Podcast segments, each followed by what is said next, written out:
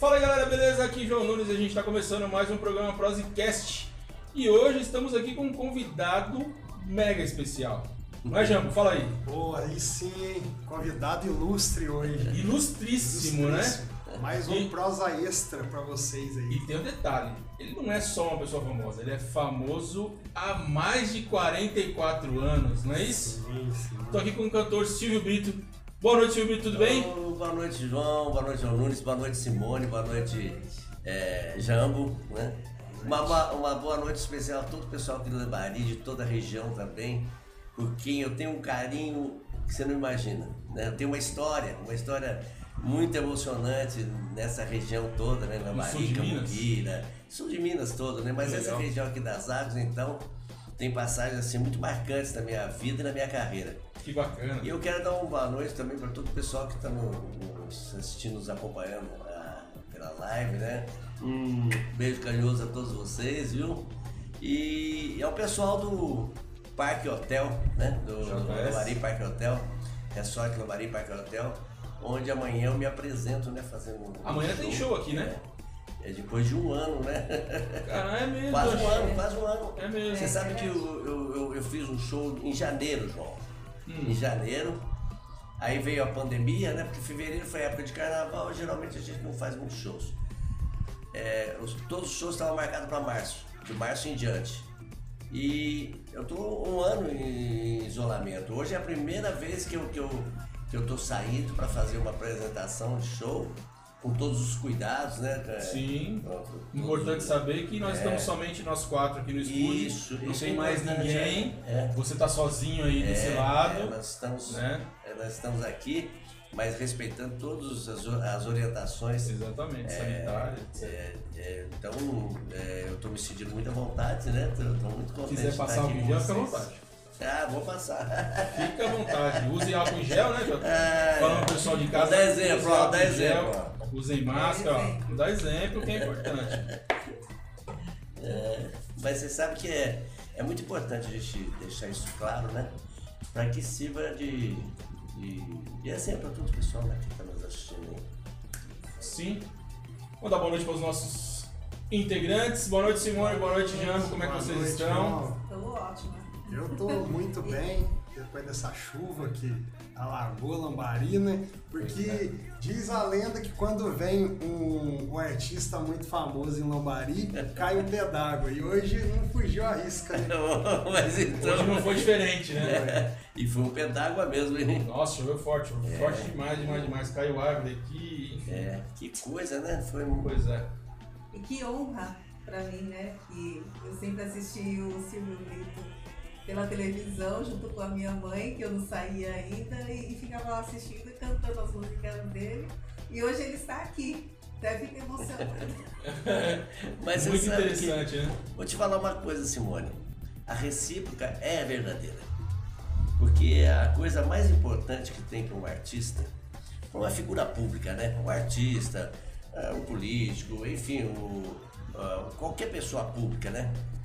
É o, é o reconhecimento, é a coisa mais eh, importante, mais bonita. E, e o reconhecimento, na verdade, é, é um prêmio.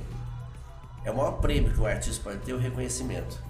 E, e ele é um prêmio para quem reconhece e para quem é reconhecido.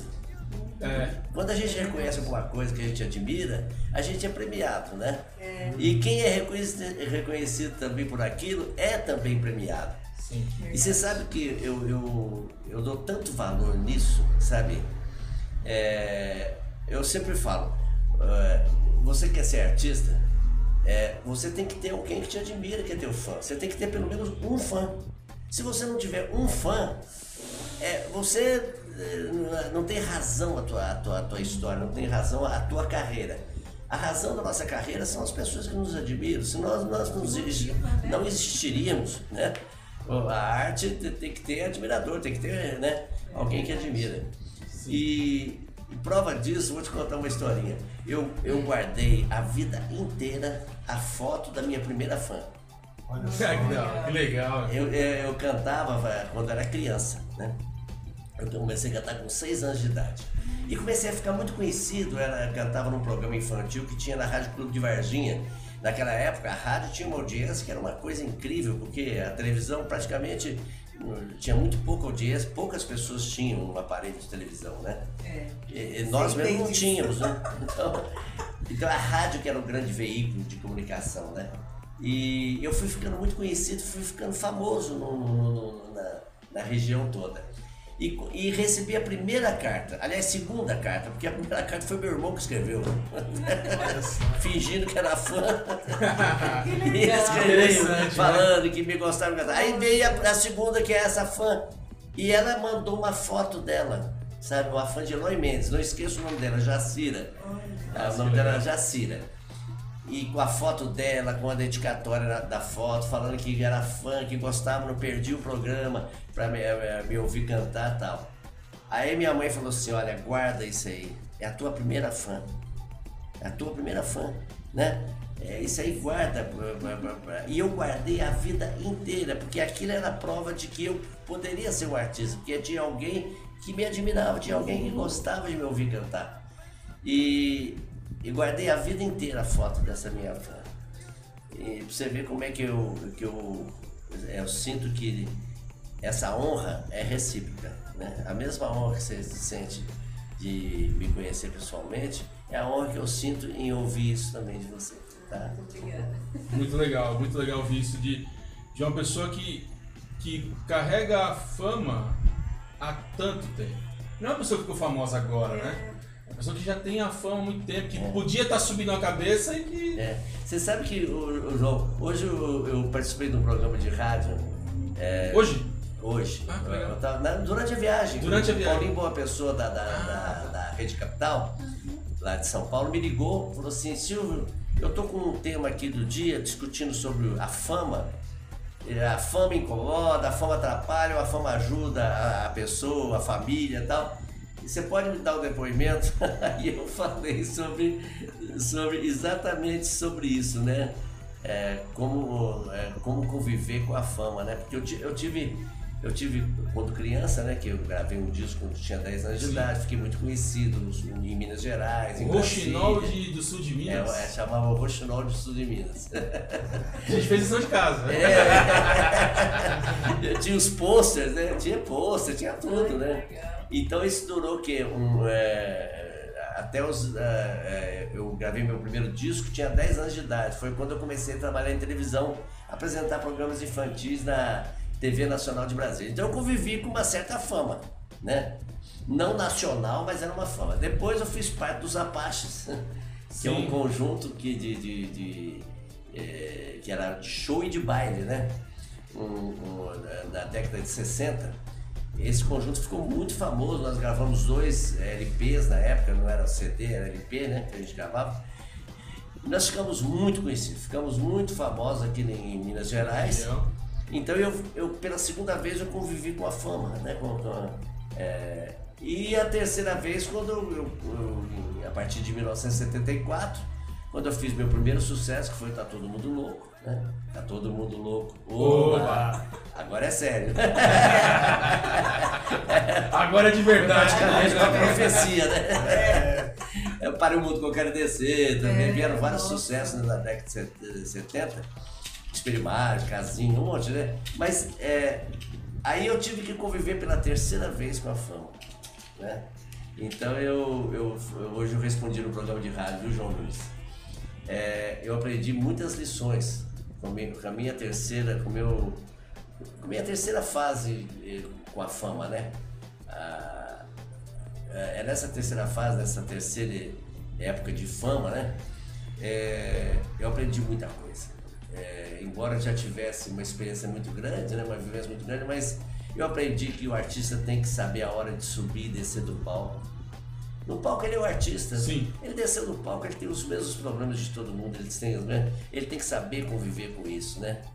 Eu, eu aprendi também que a gente tem que ter um objetivo acima do- da fama, acima do sucesso.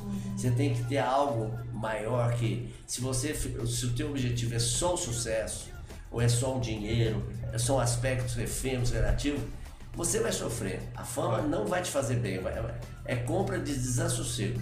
Porque você sofre quando não tem fama e sofre quando tem fama também, porque é, não tem jeito. Agora, quando você tem um objetivo maior, ou então objetivos maiores, né?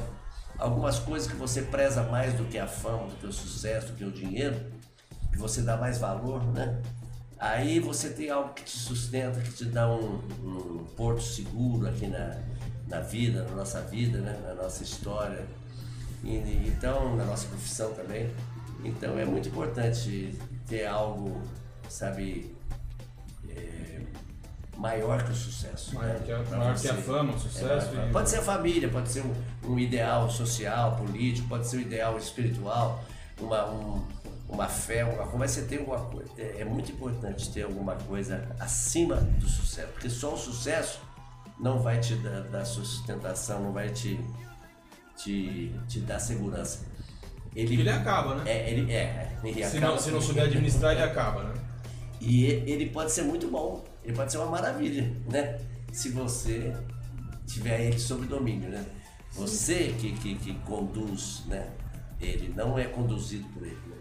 Entendi. A gente começa o programa aqui, Silvio, sempre com uma pergunta que é a pergunta padrão do programa. Aqui em Minas a gente sempre pergunta: você é filho de quem? Né, E essa pergunta eu faço pra você: você é filho de quem? Bom, eu sou filho de Deus. Ah, em primeiro lugar. Mas eu, é, eu nasci em Três Pontas e fui criado em Varginha. Nasci numa família cujo meu pai era é, Francisco Brito Neto, é, de Três Pontas, natural de Três Pontas. É, ele morreu, eu tinha três anos de idade. E minha mãe, Maria Inês Ferreira de Brito, né?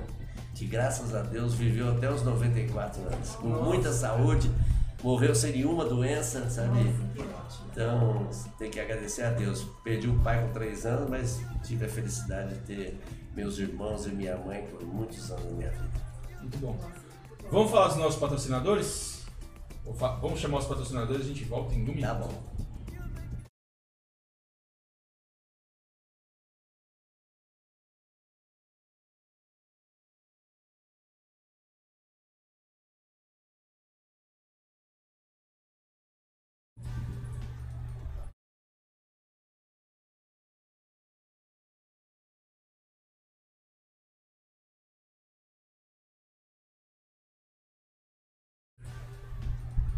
Bom, já a gente volta aos patrocinadores. Jambo, pergunta? Oi, pergunta. Vamos lá, hein? Vamos, vamos começar. Vamos, deixa eu só pegar a pergunta aqui. ó. Que a gente estava preparado os patrocinadores, É. mas deu um Não, probleminha. inclusive mandar um abraço pra eles, né? O JS. JS Hotel, O exatamente. Júnior, ô Júnior, um abraço, um beijo carinhoso pra você, Júnior, viu? Júnior é um cara de gente fina, hein? O Júnior eu E- conheço há muitos anos, meu Deus do céu, é um cara é muito querido por todos nós, por artistas, né? É uma pessoa que tem um relacionamento espetacular com, com, com esse lado artístico, com esse lado da nossa carreira, né? De vez em quando vai lá para São Paulo, vai no Bar Brahma, assistir shows. Muito Ah, importante esse- isso, né? Tá acompanhando tudo. Sim, tem que estar ligado, né? Tem que estar ligado nada em pra onde tudo. tá indo, é isso mesmo. E o queijo, né? O queijo O também. queijo é né? importante, a casa de queijo tá patrocinando a gente, mas daqui a pouco ele entra. Daqui a Tem pergunta aí, Jambo? Bora. Então, é, senhor Brito, a gente começa com a pergunta do começo da carreira. O senhor já contou mais ou menos, mas eu queria saber um pouco mais da história. O senhor montou uma banda, né? Aí é, a gente fez a lição de casa, eu vi que o senhor também mudou para os Estados Unidos. É. Logo depois, conta mais sobre o começo da carreira do senhor Brito. Então, o começo foi a infância foi cantando e estudando e jogando futebol. Eu sempre fui apaixonado por futebol, né? Muita gente achava que até que eu ia seguir a carreira de futebolista, né? Que só. eu joguei muito tempo, né? Até os 16 anos eu era assim, sabe, adorava futebol. Paralelo à música, né? Mas a música foi muito mais forte, né? Porque eu comecei com música, né? Com 6 anos de idade. Aí fui para Brasília, é, é, onde eu apresentava um programa de televisão, que eu falei, né, um programa infantil. É, 1964, eu, eu era contratado também do Palácio da Alvorada. É uma coisa que é, não sei se todo mundo sabe, mas eu, tenho até fotos na, na revista Cruzeiro, Manchete, as revistas da época, cantando no, Palácio da Alvorada para o presidente da República, naquelas Naquela festinhas que tinha. mesmo? João Goulart. João Goulart. João Goulart que era o presidente. É o Jango, não é isso? É, Django Goulart. é. E. Aí, Django. É, Jango. Tudo ali. É. Então, é, aí depois eu, eu voltei para aqui para o sul de Minas, né, porque eu comecei a mudar a voz. Sabe aquela época que começa. Ah, sim, sim, sim. É, então não podia mais cantar. Então meu contato foi cancelado na televisão, na, na- na rádio também. E eu fui estudar em Machado. Fiquei dois anos estudando como interno. Eu ganhei uma bolsa de estudos lá em, em Machado. E porque eu, eu vim também de uma família muito pobre, então eu, eu sempre fui bolsista. É, é, estudei a, a vida inteira como bolsista, né? Eu ganhei uma bolsa de estudo lá em Machado. Estudei dois anos lá, me formei lá, voltei para Varginha, onde nós formamos essa banda, que, que é os Apaches, né? É, durou oito anos eu tocando em, em, em baile e shows. Aqui em Lambari você não acredita. É. Você não sabe a ligação que eu tenho com o Lambari. Como a gente tocava aqui. Olha. Olha, eu, eu, eu já fiz ah, na época de baile, olha, mais de 30 bailes em foi, ah, brincadeiras dançantes, aquele, aquela, aqueles shows, né? Tocou no cassino? Chegou a tocar? No cassino, tocamos, tocamos várias vezes no cassino, to- to- tocamos também num, no hotel que tinha. É, um, hotel clube não, é, como é que chama? Um, Não sou daqui, é ele. Hotel Clube? Ah, um- eu já um hotel, hotel clube. Não, não é aqui no, no Imperial, né? Imperial, justamente. Imperial. Imperial. Em frente ao Imperial tinha também uma. Um, um, um, Tic-tac? hein? Tic-tac? Tic-tac, nossa, É, o meu tic-tac. tio era dono. Ah, não. Zé Paulo. Você tá brincando? Aham. Nossa, ele. Eu posso mandar um abraço pra ele ou ele já Claro, morreu? Então ele já é saudoso. Ah, é? Ah, manda um abraço pra ele, pra onde ele estiver. É, receber, ó. Um abraço onde quer que você esteja. Olha, você sabe que ele, é, eu, nós fazíamos muito bailes lá, lá no Tic Tac. Olha. Era uma delícia aquele Tic Tac, gente. Eu tenho as maiores recordações assim de, lá do Tic Tac. Nossa, como a gente tocava no, no Tic Tac. E a gente tocava muito em Lambari, Caxambu, São Lourenço. Cambuquira. Eu tava contando pra minha filha, né? Porque minha filha faz parte do, do nosso show, né? E na viagem. Ela tá aqui também, não? Tá aqui, ela vai cantar comigo amanhã. Ela podia ter vindo. Então, ô Clarice, se quiser vir, ela tá Se convidada. quiser vir, ela ela deve tá se estiver assistindo. fala pra ela vir. Os meninos sabem onde é. É. É só mandar ela vir. Então, Clarice, vem cá pra você conversar um pouco com a gente também. Ô João Nunes, você sabe que eu tava contando pra ela, isso aqui era lotado, época de, de julho, é, dezembro, janeiro, fevereiro, é, isso aqui era lotado. Era tão lotado e a gente tocava tanto aqui na região que um ano, do- no, no- não sei que ano, não me lembro qual ano que foi, que nós arrendamos uma, uma, uma boate, né? Naquela época era boate, hoje é balada, né? Salão de festa. Acho lá. que deve ser essa aqui, atrás da Não, mas né? não aqui. Ah, Nós- tá. Em Lamba, em Cambuquira. Cambuquira. Mas e a gente daqui, a gente de Lambaria, a gente de. é, é, é, Três? Corações. Três Corações, Varginha. é, Varginha, Caxambu, lotava aquilo e a gente fazia todos os dias, pra você ver como é que era o movimento. Nossa. Tinha baile todo dia e lotado, sabe? E então eu tenho passagens, olha, você não imagina as histórias que eu tenho aqui do sul de Minas, aqui da região das águas, né? Nossa, muitas histórias. Inclusive os músicos que tocavam comigo na banda, eh, tinham dois que eram de, de, de Cambuquira, né? Eh, eh, tinha um que era de campanha, então é tudo na região aqui, né? Interessante. Bom, agora, agora nós vamos patrocinadores. Vamos lá, Agora é divertido. Parque Hotel e o JS possuem em comum a maior área de lazer em hotel no sul de Minas. Venha para o Parque Hotel e JS Hotel. Para receber você, a gente faz festa. Trabalhamos com grupos, eventos e convenções o ano inteiro. São mais de 300 mil metros quadrados de muito verde e ar puro, com a mais completa infraestrutura de lazer e recreação. Piscina aquecida com toboágua de 60 metros de extensão, piscina térmica coberta com duchas e cascatas, sauna seca e a vapor, quadras de tênis, vôlei, futsal, playgrounds. Também possuem confortável e espaçoso salão de festas com capacidade para 320 pessoas sentadas, onde todos os finais de semana são realizadas nossas animadas festas. Venha para o Parque Hotel e JS Hotel. Para receber você, a gente faz festa. Casa de Queijo Cambuquira, Rua Afonso de Vilhena Paiva, número 200B, subindo para a rodoviária.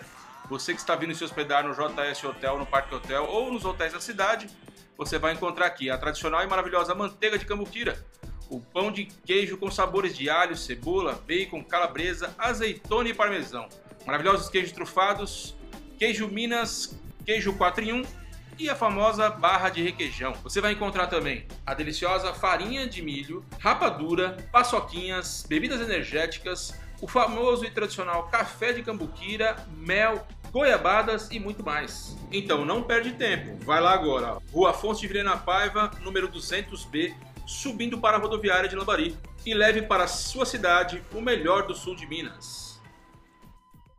Dulce Viváqua Biomedicina, especialista em melasma. O que é melasma, Jambo? Sabe o que é? Ô, João, não sei não. Então vou te explicar. É uma condição que se caracteriza pelo surgimento de manchas escuras na pele, mais comumente no rosto, na face.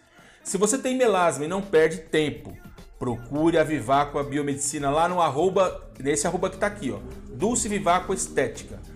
Eles trabalham também com bioplacenta técnica que foi recém-chegada nos Estados Unidos.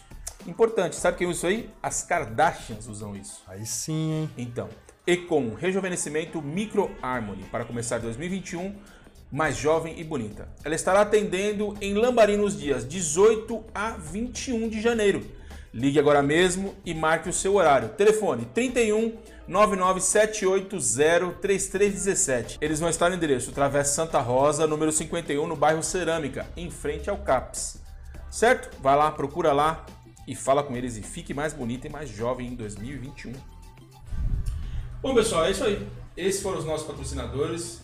Então você, ó, Casa de Queijo, JS Hotel, é, Dulce, vai lá no Instagram de todos eles, sigam todos eles e vamos em frente. Nós estamos falando aqui é, do com Silvio Brito sobre sobre Lambari, sobre a cidade, né? E você perguntou para mim como é que é a minha história com Lambari, né? Ah, então, porque você é de São Paulo, né? Eu sou de São Paulo, eu sou de São Paulo. Né? E é Ah, e o mais interessante, eu sou de São Paulo, eu sou meus avós de pai e mãe nasceram em São Paulo. Olha. Eu, eu- e ela, o pai dela e a mãe dela vieram, a Simone é minha esposa, pra quem não sabe, a Simone é minha esposa, né? E, e aí a gente. Ela tem parentes em Alagoas. em Alagoas, de lá. é, os pais dela são de lá. E eu não tenho parente em outro lugar, eu só tenho Maceió. parente em São Paulo. E, e, ela, e ela nunca foi pra lá. É, pra Alagoas. Olha. Né? E a gente veio pra cá de viagem uma vez e aqui ficamos. Essa Apaixonou. terra é né? Foi a maravilhosa. melhor né? coisa que nós fizemos. Ah, A que cidade é maravilhosa. Que Essa bacana. terra aqui é abençoada. Aqui é o começo do mundo, né? É. O pessoal fala que o interior é fim de mundo, não. É. Aqui é o começo, é como tudo começou. Né? Confiança, beleza, olho que- no olho. Que bom ouvir isso, viu? É Eu tive que sair da minha cidade, né? de- é, foi muito difícil para mim de- deixar todos os amigos, infância, namorada, é, todo, todos os meus é, é, re- relacionamentos afetivos, né? Todos meus laços afetivos, todos. Eu tive que abandonar para ir para São Paulo para fazer minha carreira, porque não tinha condições mais de crescer aqui, não tinha mais para onde ir. E, aliás, até você perguntou o negócio da passagem em- pelos Estados Unidos, né, é, João? É, eu, eu, eu fui tentar, como muitos mineiros, né? É, fui mineiro trabalhar em lanchonete, fui lá para trabalhar em lanchonete e nos Estados Unidos, porque a situação aqui estava muito difícil. Embora eu já fosse famoso como compositor, tinha músicas gravadas por vários artistas, mas a minha carreira não deslanchava como cantor, né? E eu já estava oito anos tocando em baile. Você sabe que a vida em baile, tocar em baile, naquela época era, era uma loucura, porque É você tinha que. né? Eu dirigia a Kombi, louco. Eu que dirigia a Kombi, é, montava junto com os músicos toda a aparelhagem, iluminação, e depois fazia cinco horas de baile, depois desmontava aquilo tudo, colocava tudo, os instrumentos da Kombi, voltava sem dormir para casa. Era uma vida, gostava muito, porque era o que eu mais gostava da vida, era cantar. Mas era muito trabalho, e eu, eu vendo que não ia sair daquilo. E aí fomos tentar carreira em São Paulo, a banda toda, mas ninguém quis ficar. Ninguém quis ficar, só eu que quis tentar a carreira em São Paulo. Então eu tive que abandonar todos esses laços afetivos e, fui para São Paulo. Primeiro fui para os Estados Unidos, mas achei que não era por lá também, que eu ia conseguir alguma coisa. Aí voltei para o Brasil e, e aí consegui finalmente fazer sucesso, né? Então, mas eu tive que. Foi difícil, né? É por isso que eu falo. Seria uma maravilha se a gente pudesse permanecer na, nas nossas origens, nossas raízes, né? Principalmente essas nossas origens que nós temos aqui, que te fascinou, né? Como Sim, me te fascina. fez Me fascina mudar pra cá, né? Então, é, é, eu também gostaria, mas não tem jeito, né? A vida nos leva a, a essa a essa luta diária, né, para manter De a- transformação, a, carreira, manter a- a- a- toda a estrutura que a gente acaba criando para se manter no, em sucesso, que é dele que nós vivemos. né? Exatamente. Pra você ver, pra você ter uma ideia, esse, esse, o Prosecast é um sonho que eu tinha desde 2010. Olha, E somente agora que a gente conseguiu transformar ele em realidade. é, né? E é, é interessante ver isso, porque existe um momento certo para as coisas acontecerem, né? é, entendeu? E eu acredito que esse aqui é o momento certo. Né? Podia ter acontecido lá, mas lá acho que não Mas era Eu o. acredito também que nós perdemos muito tempo no trânsito. Não, São Paulo é loucura. O tempo livre é no trânsito lá atrás do volante. E aqui não, a gente vai a pé, faz compra, vai É, no, nossa, no- delícia. no banco e volta. E, em menos de uma hora você resolve tudo na sua vida. E lá em que São Paulo não, né? beleza. É horas, né? E os filhos aqui são completamente diferentes, né? Tenho dois e são é outra vida. Meu filho vai de bicicleta na rua, entendeu? Anda por aí, é diferente. Durante Diferente. essa pandemia, né, eu- nós estamos desde março em Araçoiaba da Serra. Hum, É um condomínio que, que, que nós, eh, nós temos uma casa lá nesse condomínio, né? Um, um cantinho nesse condomínio desde 1982, né? Então são 38 anos, né? Quase 39 anos. É 39 anos praticamente. E nós estamos podendo viver é, é, isso, né? Que você falou, né, Simone? Andar a pé, sabe? nossa, uma delícia. Conviver com a natureza, o ar mais puro, a qualidade de vida, tudo, né? Mais tempo para tudo, né? ouvir os pássaros, né? É, ouvir pássaro. Ah, todos os tipos de animais, praticamente, a gente acaba. Acaba encontrando. Novamente, né? É, exatamente. É, é, flores, frutos, né? É, frutas, né? É, tudo, conviver com a natureza, né? E, e é, é muito, muito bacana isso aí. Tá sendo Aqui muito você vai na saudável. volta do lago, você pega goiaba, pega manga. Manga. Na volta do lago. né? Abacate, pega- abacate aqui É. pra saída, tem também. Então, Ontem é mesmo, ontem eu, eu, eu apanhei goiaba no pé. Então, É bom demais. Apanhei goiaba, comi goiaba ali na. né? Então é coisas que a gente viu na infância, né? E há quanto tempo a gente não fazia isso, né? Que lá em São Paulo não É, tem. né? É, não é o que você falou, é, tudo acontece na hora certa, né? É, por isso que é sempre importante agradecer a tudo, né? Sim. E a todos, né? Porque nada é por acaso, né? Não, Que aparece não. no nosso caminho, né? Que nem É. o Janto. E outros que já passaram, né? Pelo Prosecast. Isso. Também somos muito gratos, né? Por eles terem passado e feito a história aqui também, né? Estarmos abertos também para os que virão, né? Sim, a gente tá com. A gente tá no 38 Oitavo. programa. É, A gente faz o programa toda terça e toda quinta, às 8 da noite. É, aí, aí tava conversando com o Júnior e ele falou assim, poxa, é, vai vir aqui o Silvio Brito. Eu falei, Júnior, não dá pra gente fazer um- uma prosa com ele? Eu transmito pro canal do, do JS e transmito pro meu canal ao mesmo tempo. Ele falou, ah, vambora. Aliás, eu estou Só aqui por ele. Porque eu Sim. não te conhecia, agora eu te Exatamente, conheço. agora É, sim. Agora já é diferente, né? É. Já temos um, um vínculo, né? Um relacionamento. Aliás, Ó, gostei eu muito. tenho o WhatsApp do Silvio Brito, cara. Eu gostei Legal. muito de. de- eu tô gostando muito de participar do- da live aqui. Está sendo um prazer para mim. Quero te dar os parabéns pelo Obrigado, trabalho. obrigado, né? obrigado.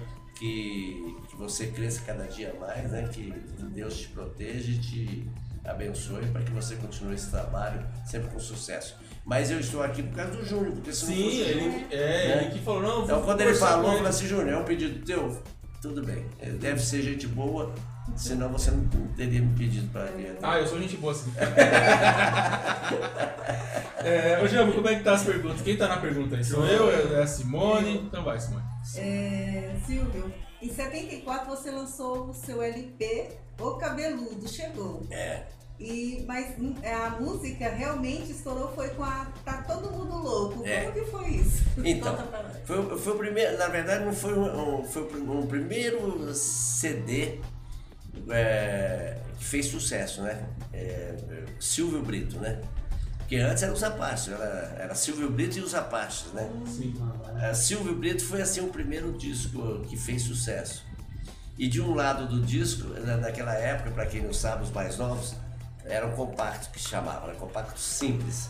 É, até a gente brincava assim, quando fazia sucesso era compacto simples, quando não fazia sucesso era compacto humilde. então, era um compacto, era uma música de um lado e uma música do outro, né? E de um lado tinha o Tá Todo Mundo Louco e do outro lado tinha o Cabeludo Chegou. É, que eu contava até um- uma história que, que, que, que aconteceu em Cambuquira, né? É, nós entramos num certo recinto lá e o pessoal queria bater na gente porque a gente era cabeludo, né? Na época, aquelas roupas coloridas da, da, da, da, de Woodstock, né? Da, da, da- do movimento Tropicália, do, do, ah, daquele movimento né? de, eh, dos hippies, né? Paz e amor, né? gente cabeludo com aquelas roupas todas, né? Aliás, parecido um pouco com essa aqui, né? né? E- e- então aquilo chocava em alguns lugares, né? Nesse lugar, ah, essa pessoa até queria matar a gente, né? É, veio lá com facão, porque cabeludo aqui não entra, mas é, aquilo chocou muito, eu fiz essa música porque também tinha acontecido com vários amigos, né? Não só comigo algumas vezes, mas com vários amigos, assim, ser expulso de um lugar porque era cabeludo, porque era vestir roupas diferentes, né? Aquilo, é, pra época, era uma coisa muito agressiva, né? E então eu fiz essa música, o Cabeludo Chegou, que é uma história, né? Que conta a história do cabeludo, motoqueiro, né? É, muito semelhante à história daquele filme, né? É, como é que chama aquele filme Henry Fonda, né? Não. é, Peter Fonda, que, que fez, que era uma história também de motoqueiros, que um era assassinado no, no filme, né?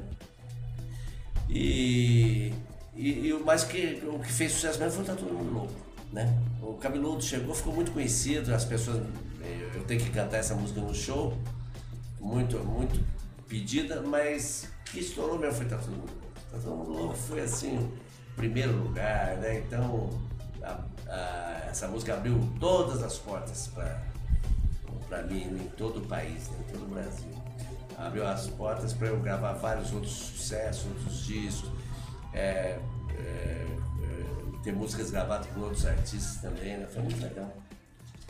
É isso aí. O, o- você acha que o, a música que te projetou pro cenário da música foi Tá Todo Mundo Louco? Essa pro, pro cenário Brasil, assim. É, é.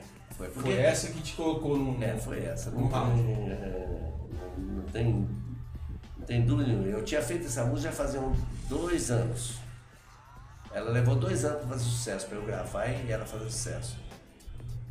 Eu cantava nos festivais aqui. Então ela fez sucesso em 76. Não, 74. Ah, então você lançou ela em 72. É, eu fiz ela em 74. Ah, Daí eu tocava. Ah, tá, eu tá. ainda era músico de baile, eu cantava aqui na, no- na- nos, nos bares, às vezes no festival de, de Boa Esperança eu cantei, foi um sucesso. Mas eu não conseguia gravar em lugar nenhum, porque todo, todas as Aliás, essa música eu mostrei em todas as gravadoras. Todas. Porque eu conhecia todas as gravadoras. Era compositor, né? Tava, conhecia todo mundo. Ninguém quis gravar essa música. Todo mundo falava assim, olha, é muito engraçada essa música, mas ela nunca vai fazer sucesso. Ela não vai. É muito não estranho tem, isso, Não tem né? condições, é. É, tinha gente que falava assim, parabéns pela coragem, mas essa música. Porque na verdade, desculpa, essa música, o começo dela, tem, é, o pessoal conhece mais o refrão, né? Tá todo mundo louco, oba, tá. Mas o começo dela era assim. Essa música foi feita num momento de depressão. Eu tava com o saco cheio, com raiva da vida, com raiva de, mu- com raiva de tudo, fiz essa música para encher o saco de todo mundo. É uma música sem graça, sem métrica, sem rima, sem ritmo, com muitos erros de português. Mas ninguém tem nada com isso porque a música é minha, eu faço dela o que eu quiser.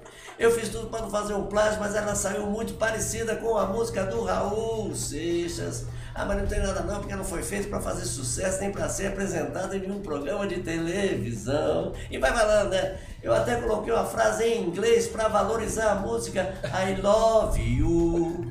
É uma dessas músicas chatas, enjoadas, sem graça que a gente faz para participar de festival. E você que está ouvindo essa música não tem nada com isso, deve estar tá me achando chato, enjoado. Não liga para isso, não. Não liga para isso, não. Não liga para isso, não. Que é a cabeça, irmão. É a cabeça, irmão. É a cabeça, irmão. Mais que depressão, é a cabeça, irmão. É a cabeça, irmão. E aí, é, é, é, depois que entrava, tá todo mundo louco, oba, tá todo mundo louco, oba. Aí desembestava a música já para um rock bem pauleira que. Né? Mas imagina 1974, é anti-música isso aí. Ela não tem ritmo, não tem ritmo, não tem rima, não tem ritmo, não tem métrica, não tem nada. Ela era ela, muito pra frente pra época. Pra né? época era muito pra frente. Era a primeira anti-música. Mas são os visionários, né? São Ainda tirava um sarro no Raul, que tava estourado, compreende? Porque nessa frase nem tinha na música, mas como eu percebi que ela tava meio falada, meio Raul Seixas, eu coloquei, ah, fiz tudo para fazer um plano, mas essa muito parecida com Aí que detonou tudo, porque virou uma polêmica entre o Raul e Isso, eu. a gente, a gente ia falar disso aí também. Aliás, tem na internet, procurem lá, gente, um cara que fez um trabalho muito legal. Ele, ele, ele fez um. contou essa historinha sabe? Eu falando, o Raul falando também. Nossa, que legal. E, e a gente falando dessa história, contando a, a, a verdade, a, a real é real, né? A, a, a, a história verdadeira. É, é a história verdadeira que você sabe que às vezes é, os grandes canais de televisão não contam, Sim. né? Eles acabam né? excluindo, omitindo tudo aquilo que não faz parte do é, é, é, sistema, né? Do, do esquemão que existe de até um esquema financeiro muito pesado para que os artistas cheguem até o público, né? Então, uma das coisas, até um parênteses aí, viu, quando você fala do reconhecimento, que eu falo do reconhecimento, uma das coisas que me deixa muito assim, sabe, seguro, é ter feito uma carreira sem fazer parte de nenhum desses esquemas, nenhuma dessas panelas, de nunca ter usado dinheiro do governo, de nenhum projeto, nunca usei essas leis, Rouanet, nada, foi, foi só através do trabalho, do, do meu talento, uma carreira independente, paralela, sabe, alternativa. É, eu sempre tive o meu programa de televisão, né, né, já há 24 anos praticamente que eu tenho um programa de televisão. Na, da Rede Vida, da Rede 24 Vida, anos? Já. Eu fiz uma primeira fase que chamava Silvio Brito Todas as Caras e agora há 11 anos Silvio Brito Família, né? Nossa senhora. E eu, eu tava indo assim pra trás, eu tava vendo os vídeos, né? Eu tava indo pra trás, indo pra trás, vi, vi, vi o, assisti o do do McLean, que você trouxe ele, trouxe o McLean é. Isso, é isso. Nossa, eu vi alguns David ali. Aí eu, David McLean. Aí eu comecei a voltar, eu falei, nossa senhora, isso aqui vai longe demais. É. Eu tive um, um programa de televisão na, na, Tupi durante dois anos que chamava Aleluia, que eu fazia com o Fábio Júnior. Foi o comecinho, bem tá, comecinho. Tem, tem uma pessoa falando no chat aqui, é, isso aí. É, é. O, o Anselmo Duarte. É. E, e depois de eu fiz dois anos de programa de televisão na, no Brasil Rural, na Bandeirantes, na Record. É, e depois fui para a Rede Vida, porque eu pensei assim, se for para participar desse esquema corrupto né, que tem aí para chegar até o sucesso, é preferível eu fazer o meu programa de televisão, quem quiser vai me assistir lá. Uhum. Eu faço, tenho meu programa de rádio, quem quiser me ouvir vai no meu programa de rádio. Do que, que teve que fazer aqui esse esquema com várias emissora para poder se manter no sucesso. E isso foi muito bom para mim, porque eu não deixei de fazer os programas, né? Não deixei de fazer o Faustão, não deixei de fazer o Silvio Santos, não deixei de fazer a Record, não deixei de fazer. Mas eu tenho meu cantinho lá, quem quiser vai lá me assistir, vai conhecer minha obra, meu trabalho, né? Então, isso que me deixa muito contente, de ter conseguido isso até aqui, até agora, graças a Deus. Não sei até quando eu vou conseguir, mas eu consegui isso que é muito difícil, né? E para isso eu tive que é, ser de tudo um pouco, né? Ser um pouco produtor, um pouco apresentador, um pouco é, músico, né? Tocar vários instrumentos, é, é ser redator, né? É, eu que escrevo tudo aquilo que eu falo. Então eu tive que fazer de tudo um pouco, né? Eu até brinco, viu, João Nunes? É, eu aprendi isso com o Moacir Franco, que também o Art- o Franco é completo, né? Nossa, eu tenho, eu tenho, eu tenho, mais, eu tenho um É. carinho com o Moacir Franco, É, uma história que é ele contou uma vez. É. É, acho que só músico que ele, que ele toca um instrumento, eh, que é violão, parece, né? Não sei, pode ser até que toque piano, não sei. Mas eu tive que fazer tudo, tocar vários instrumentos, fazer, sabe, de tudo um pouco. E, e- e eu, eu, eu, eu falo até inspirado no Moacir Frank, assim, eu tive que me tornar um artista repleto. Não é completo, não. É repleto. Para me manter na, na carreira independente, né? Livre dos esquemas.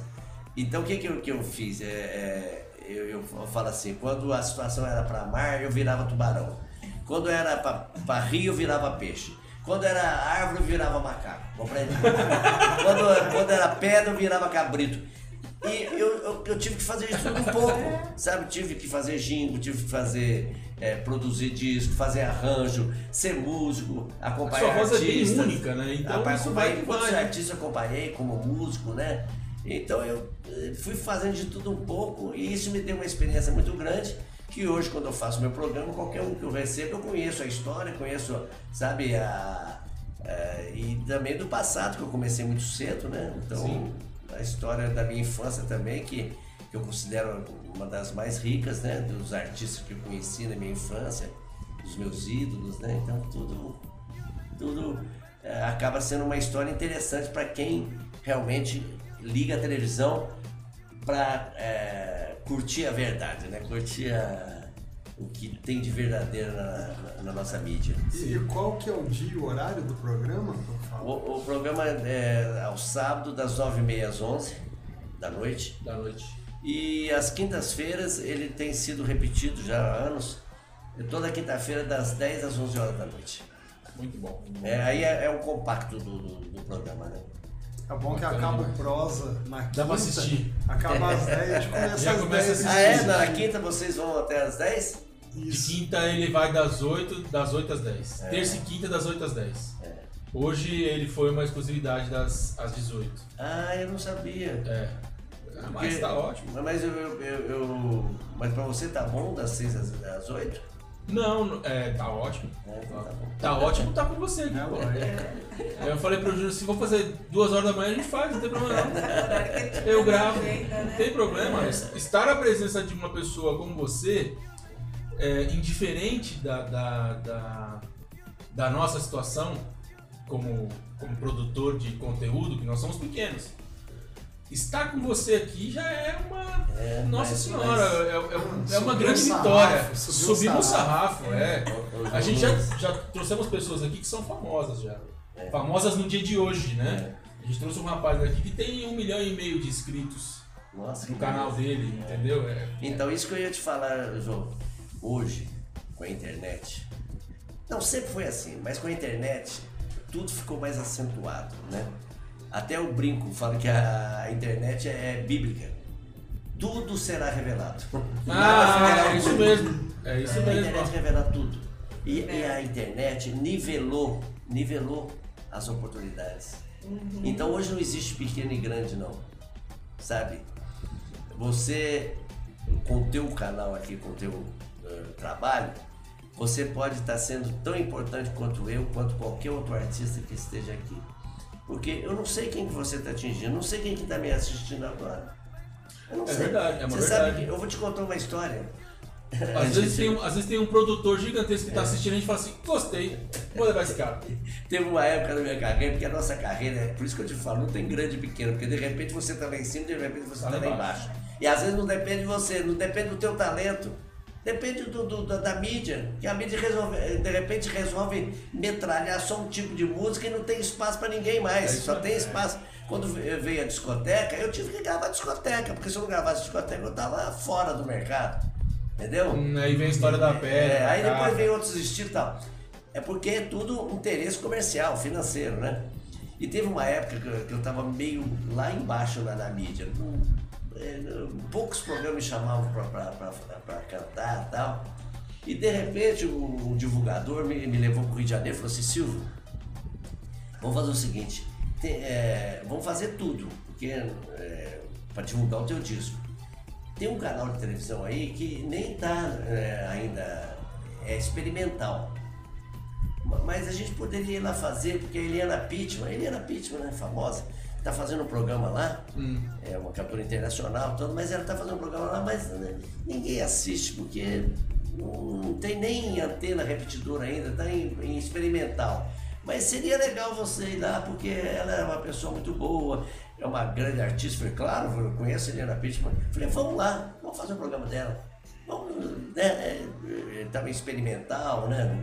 É, meio piloto, né? E fui lá fazer o programa. Fiz o programa dela. Aí saí de lá. Olha pra você ver como é que é. Não existe grande e pequeno. Tudo é importante. Saí lá do programa dela, falei assim pro cara, falei, escuta, vamos dar uma chegadinha na Globo, vamos dar uma passada na Globo, eu cumprimentar meus amigos, falei, mas Silvio, a Globo tá tão difícil, falei, vamos lá, cara. Eu quero cumprimentar meus amigos lá, eu quero cumprimentar o, Vanucci, quero cumprimentar o, o, Hilton Franco, que era o diretor do- dos Trapalhões, né? Vamos lá, rapaz, e tal. Ele falou, tá bom, vamos, vamos lá, então lá. Não queria me levar muito não, porque ele tava com receio, porque na- no Rio de Janeiro, assim, Não a Globo é, é, etc, né? é, é, todo mundo acha que a Globo é, é o, sei lá, é a quarta pessoa da Santíssima Trindade, né? é, é Pai, Filho e Espírito Santo depois da Globo no Rio de Janeiro, é assim. Aí eu peguei, falei, vamos lá, rapaz. Aí chegamos lá, graças a Deus, fui muito bem recebido. O Vanucci sempre foi um cara que me admirou muito, né? Bom, cheguei lá, o Vanucci me convidou para ser o apresentador do Balão Mágico. Final do ano, especial do Balão Mágico. Verdade. Que eu fiz o papel do, do, do Merlin, né? Falei, Silvio, eu quero que você faça o, Merlin, porque você, você tem uma identificação muito com as crianças. Eu vou botar você para comandar o, o final do ano do Balão Mágico, o- a história lá do- do- do especial. Bom, eu falei, olha que beleza. Então, Aí eu falei, vamos, vamos visitar o Wilton Franco. A hora que nós chegamos na, na, na sala do Wilton Franco, a hora que abriu a porta, o Wilton Franco falou assim para mim, você precisa conhecer a minha terra. Lá não tem guerra, nem polícia, nem ladrão. Falei, mas, ô Hilton, de onde você conhece essa música? Ele falou, você assistiu agora na Eliana Pittman no canal experimental. Olha, tá vendo? Nossa. Ele falou assim, Silvio, olha, eu gravei, aí pôs pra eu assistir, falou assim, a música que eu gostaria de ter feito, porque o Wilton Franco, além de ser um dos maiores diretores de televisão, era um grande compositor. Né? Compôs para o Moacir Franco, dirigiu o programa do Moacir Franco também, dirigiu vários programas, né? É, Ele falou assim, olha, a música que eu gostaria de ter feito, essa música que você fez, rapaz, onde você foi buscar isso? Vamos marcar agora para você fazer os Trapalhões, vamos fazer um quadro dos Trapalhões espetacular, você cantando essa música, olha. Olha aí. Tem grande, tem pequeno nessa, na- na- na- nessa nossa carreira. Se eu deixasse de fazer o programa porque não tinha, estava experimental ainda, eu não teria feito teria feito Fantasma, não teria momento. feito o Balão Mágico. Que num momento importante seu, que você tava numa baixa. Tá, eu tava precisando de, de, de, de mídia naquela época. Sentiu também que tinha que passar lá na Globo, né? Também Não senti, pode- Ah, é, teve uma Percepção, é, uma intuição. percepção, intuição. mesmo contra o, mesmo contra o amigo lá, o empre- empresário, imagino Não eu. era o divulgador, Divulgador. Não, era horrível. Não, vamos lá. Quem tá na pergunta aí? Eu? vamos lá. Ó, vamos falar com o chat. O chat mandou umas mensagens aqui, ó. Tem uma, tem uma fã ligadona em você, que é a dona Daisy Nunes, que é minha Olha, mãe. Deise, olha, Deise, um beijo pra você. Ela tá assistindo lá, meu irmão falou que ela tá dançando na sala, cantando, etc. É, tem também o Anselmo Dinarte. Ele é lá de Paulo Afonso, na Bahia. Falou que acompanha você desde o programa Aleluia com o Fábio Júnior. É, que lá na falei. TV Tupi. É, isso mesmo. Como é que tá o Facebook aí, Gemo? Com o Facebook, Tem só o salve aí? só salve.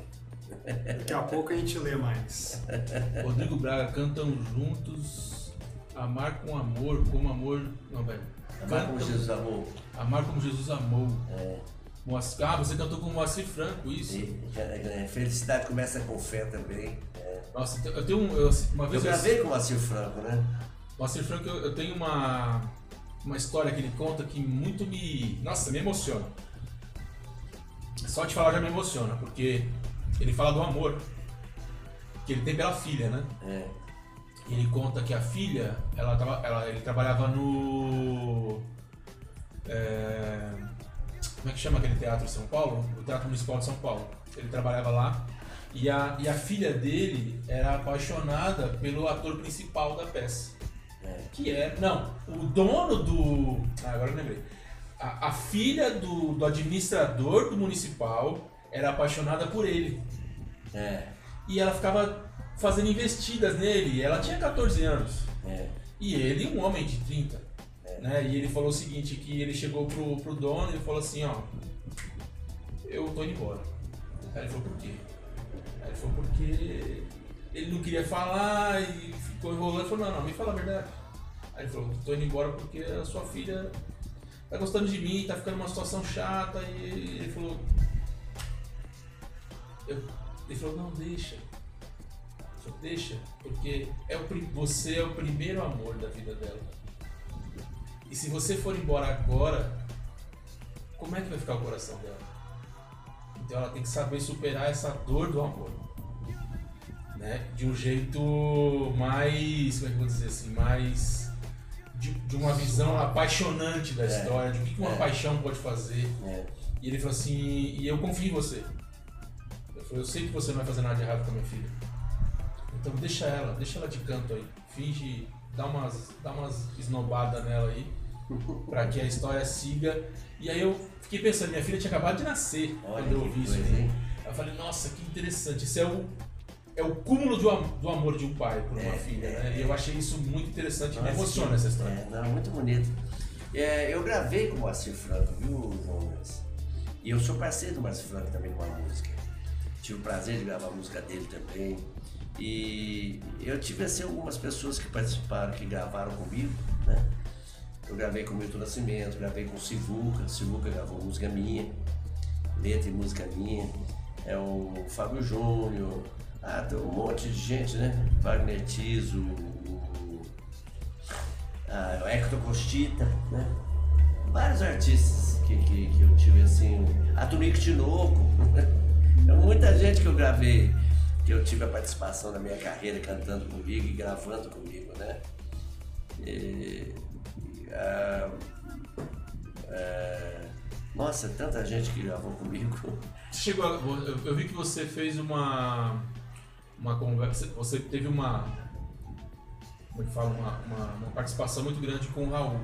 É. né? Você fez vários shows com ele, etc. É, então, nós, na verdade, nós- o, nosso vínculo, o nosso relacionamento começou na época que eu fui para a Poligram, que era a mesma gravadora dele, né? Trabalhar com ele e com o Paulo Coelho.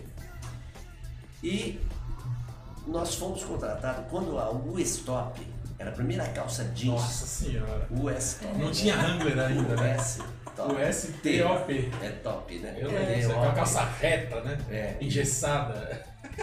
Foi a primeira calça jeans fabricada no Brasil. E quando a Westop foi lançada no Brasil, ela fez uma pesquisa de quais os artistas que mais atingiam a juventude na época.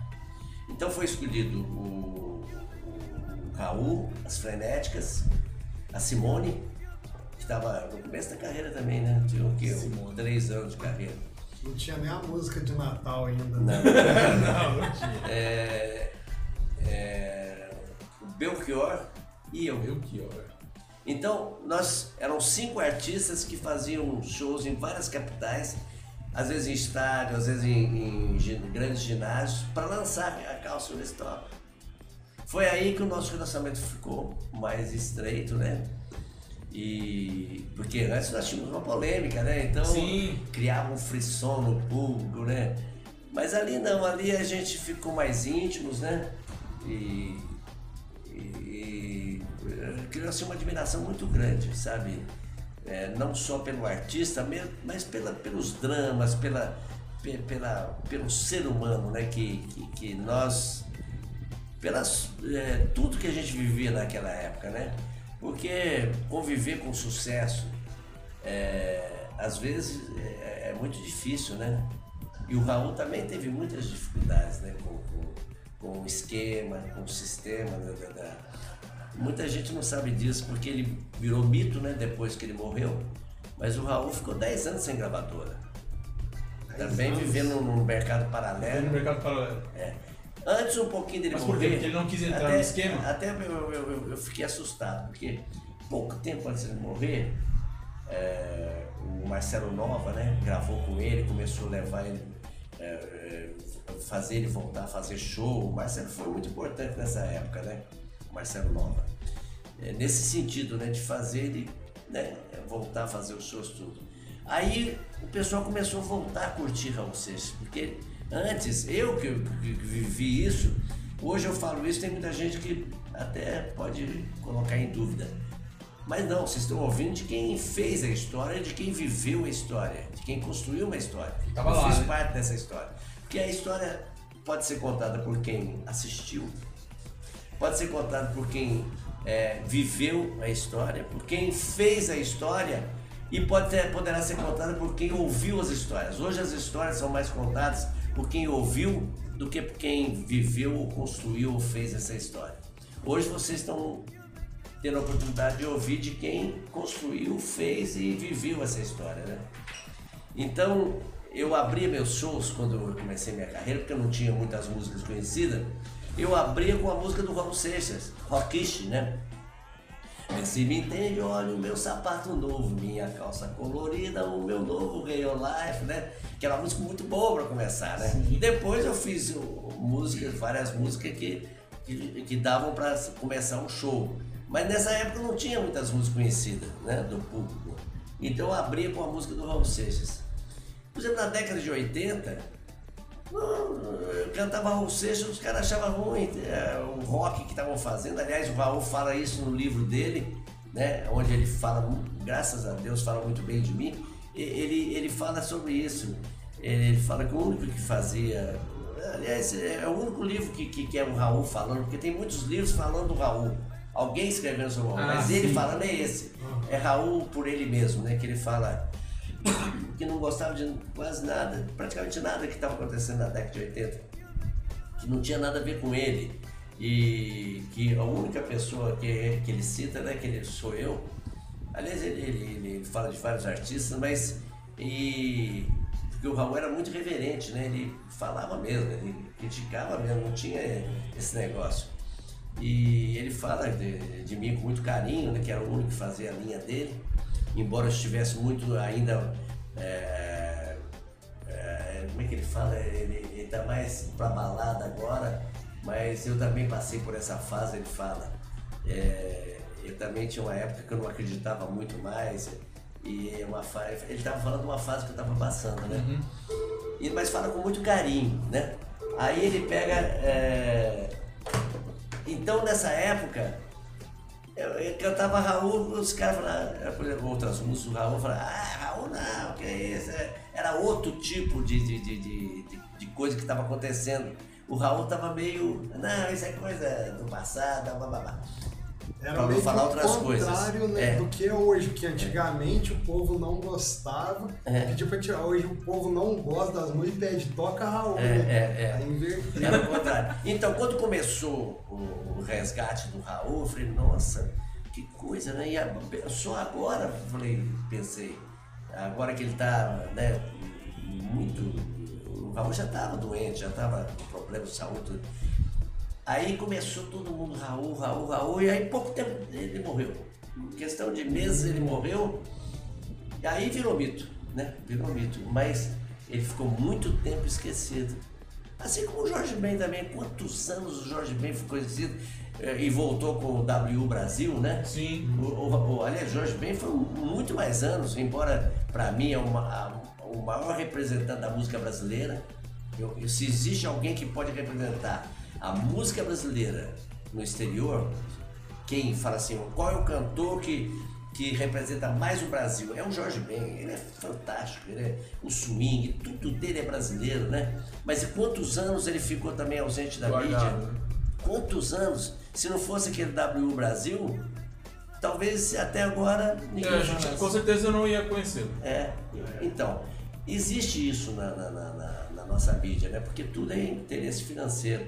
E o Raul também passou por isso. Tem muita gente que não sabe, mas ele passou por isso. E ele, nós dividimos isso na- na- quando a gente se encontrava, batia papo, das dificuldades do, do- do meio artístico, sabe? De você manter um sucesso, sabe? Mesmo fazendo coisas boas, né? Porque o público não tem culpa, o público não sabe. Ele não sabe que você tem um monte que grava música todo ano, que faz música nova todo ano. Eu tô gravando um disco novo agora, né? Eu tô com várias músicas novas que eu fiz, músicas que eu considero as melhores da minha carreira, porque cada dia você faz melhor, Sim. cada dia você canta melhor, cada dia você toca melhor, porque você está praticando, cada dia você compõe melhor. Mas o público não sabe disso, porque a mídia não mostra, né? A gente ouviu, Por isso a que eu convido uma- mais uma vez o pessoal a assistir nosso programa de televisão, nosso programa de rádio, nosso programa de rádio. todo sábado das 9 às, Das 9h30 às 11 horas. às 11 horas e de quinta-feira reprise das 10 às 11. Dentro de dois meses eu devo lançar esse disco novo. As músicas estão muito boas, tá? As músicas são, sabe? Inclusive eu tô deixando essa barba aqui, porque tem uma música que eu tô gravando, que é uma música do Antônio Borba e minha, meu, é, meu parceiro e é, de, de Varginha também, né? Meu conterrâneo. É, a viola do vovô. Então eu tô deixando a barba, sabe? Tô deixando o cabelo branco, pra eu fazer um clipe, né? Bem vovô mesmo, né? A, a cara- a característica do vovô, né? E é uma música muito boa, muito boa. É um- uma releitura que eu tô fazendo de- dessa música. Dei um, umas eh, modifiquei um pouco a letra, adaptei para os dias de hoje. Ficou linda, né? É, Então, convido todo mundo a conhecer esse disco novo. Vai sair no seu YouTube. Mas- Vai sair no seu YouTube. No meu YouTube, no meu canal no YouTube, É Silvio Brito Oficial, né? Silvio Oficial. Não, mas tem coisas lindas, tem uma música que eu considero muito importante para os dias de hoje que chama Direitos e Deveres, sabe? Hum, É, tem outra música que chama é, Mundo Novo, que fala sobre a pandemia e da Nossa, nova, do- do novos, dos novos tempos, né? Tem muita coisa boa. O... Tema bem atual, né? Tem uma bem atual aí, né? Tem uma que o Jambo, que a gente, a gente, a gente fez a lição de casa, né? É. A gente foi ali, estudou um pouquinho e, e eu já eu acompanhava pela minha mãe assim o seu trabalho. É. E de sexta-feira pra cá eu mergulhei assim um pouco na, na tua carreira e eu achei umas coisas fantásticas, né? Tem coisas. Tu quer fazer a, quer, quer falar aí a, a música? Então, eu vou, vou. Eu não tenho voz pra cantar. Então eu lê, vou, então me- lê. vou ler. Aqui, aí o senhor fala se lembra da música. Eu queria ser um homem mais forte e poderoso da terra, para acabar de uma vez com a violência, com o ódio e com todas as guerras. Eu queria ser um homem mais rico, mesmo que por segundos, para saciar toda a sede e matar toda a fome Que ainda existe. que no- ainda existe no mundo. Sonhava quando eu era criança ser um super-herói. Gostava de brincar de xerife e cowboy, de prender não somente barracos, mas também nos portões dos palácios verdadeiros ladrões. Queria mesmo que por um dia ser presidente da ONU ou da OPEP, ou de qualquer Nação. nação, com um murro na mesa bem forte, expedir com firmeza uma ordem, chega de corrupção. Eu achei essa música fantástica, porque é, é- ela fala um pouco do que a gente passou e que ainda continua passando. É isso né? mesmo. né? Chega de ficar calado, de ver tudo errado, de só dizer sim. Seja o que Deus quiser, mas não é possível que Deus queira assim. Essa música é muito importante na minha carreira. E você vê que ela não foi assumida pela grande mídia, né? As pessoas vão descobrindo paralelamente através da internet. Ela fala na segunda parte: eu queria, quando criança, ser um médico mais competente para curar as doenças do corpo, da alma e da mente. Eu queria ser um artista para ter mais espaço na mídia, só mostrar o lado bom e bonito que existe na vida, né? Eu queria ser um advogado, mas só dos inocentes, dos pobres e carentes, É, ou quem sabe um juiz, para lutar por justiça e verdade e ver nascer da coragem um país mais livre e mais feliz. Então é, ele vai falando de tudo. É, sonhar, é, queria quando que, é, é, no final fala que o mundo melhor é, começa dentro de cada um, né? E, e- e depende de nós, né? E aí entra o refrão. Chega de ficar calado, de ver tudo errado, de só dizer sim.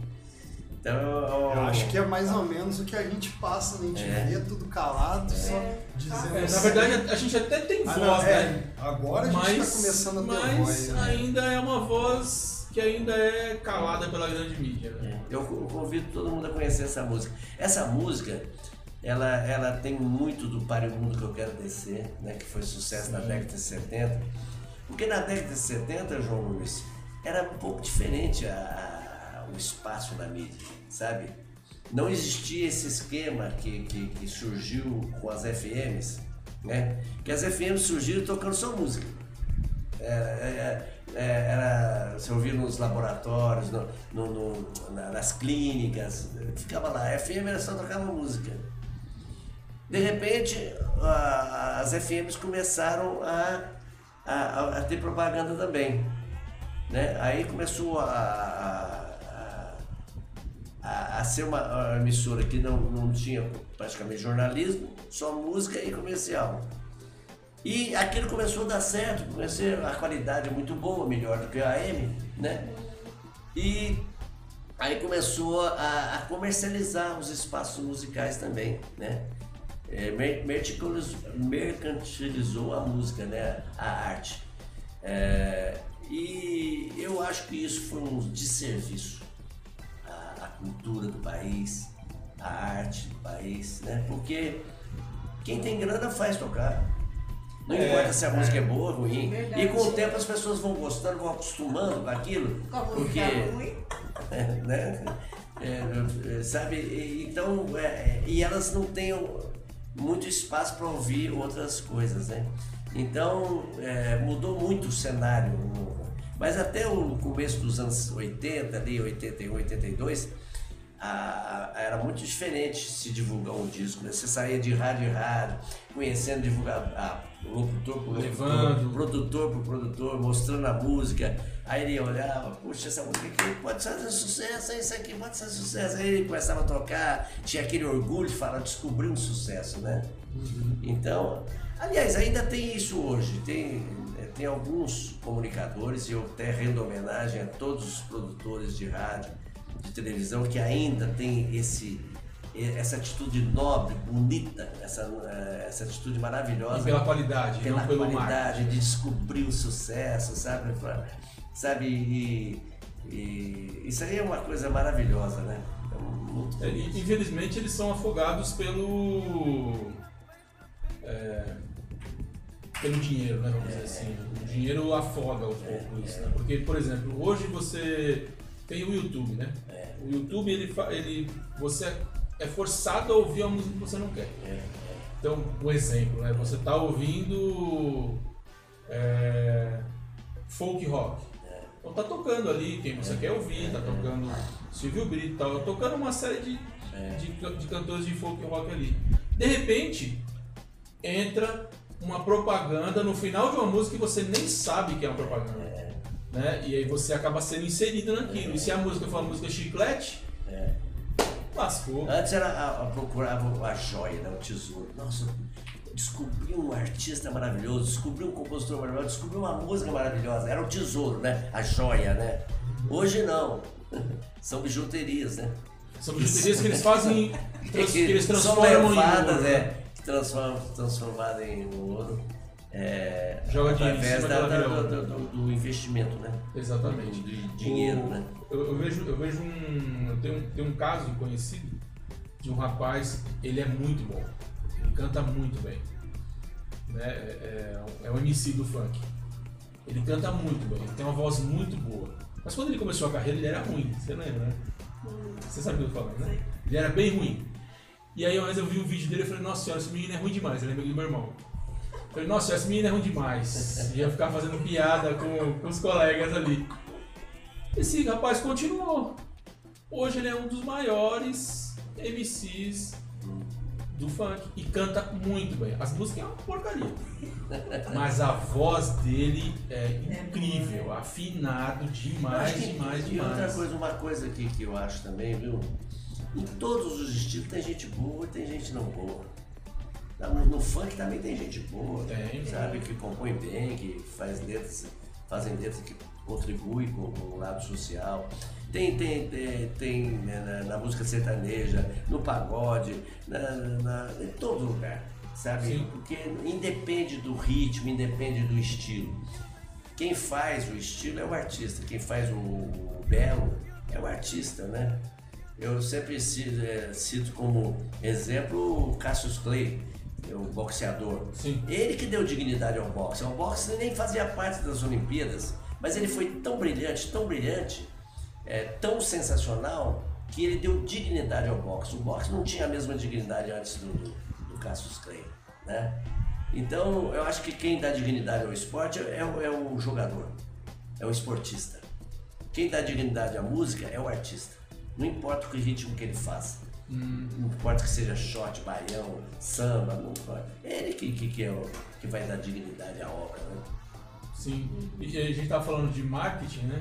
Eu, eu- e a gente viu uma, uma coisa acontecer. Na pandemia a gente viu acontecendo uma coisa aí, né? Que era o que é os Barões da Pisadinha. Não sei se você já ouviu isso, Barões da Pisadinha. Eles lançaram lá no Nordeste, Norte, né? E aí foram ramificando, ramificando, ramificando e estouraram lá três, quatro meses atrás de uma forma fantástica. É, acontece, a- ainda acontece músicas que conseguem, assim, é difícil, é difícil, mas é, é, conseguem vazar, né? Romper esse esquema, Sim. né? Que vem de fora pra dentro, vai acontecer. Vai crescendo devagarzinho, É. vai ganhando espaço, pessoas- Às vezes não o consegue ritmo manter, é bom, né? as pessoas É. vão compartilhando. Esse trem bala, por exemplo, né? Foi uma música que veio através do, do, do WhatsApp. Do, a- Trem Bala Parceiro? Trem Bala, é. Essa música da menina lá com Sim. a. É. né, o. É, veio, é, veio pelo WhatsApp. E ela veio numa, numa charge ainda, né? Numa, numa brincadeira, parece. Então, é, é, de vez em quando acontece um, consegue é, vazar um esquema, né? Um sistema. né? Mas é, é interessante isso. Eu, eu é acho muito bacana, interessante eu, como a eu música. vivo quando acontece um. Não, eu, eu, eu, eu sempre falo pra ela, né? Eu escuto uma música, eu falo sucesso. Pode esperar que é sucesso. E daqui a pouco É, estoura. às vezes demora, né? Demora um pouquinho. Às vezes, ah, não, às vezes quando chega em mim já tá estourado, eu não tô sabendo. Mas eu falo, é sucesso. Isso é sucesso, essa música pegou, vai embora. né? Vai embora. É, é incrível isso aí. Como é que tá a pergunta aí, Simone? É, sou eu agora, né? É, Silvio, é, de todos os artistas que você já trabalhou, qual deles que tem a maior estrela, assim, que fez alguma música com você? Ou Ah, tipo são vários, né? São vários, né? São vários. Eu poderia citar muitos, muitos mesmo.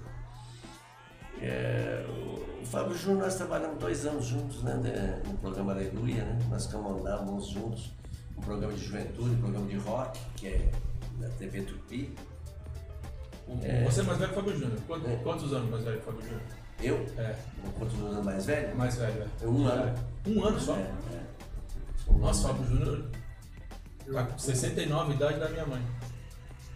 Ah, é? É, minha mãe tem 69.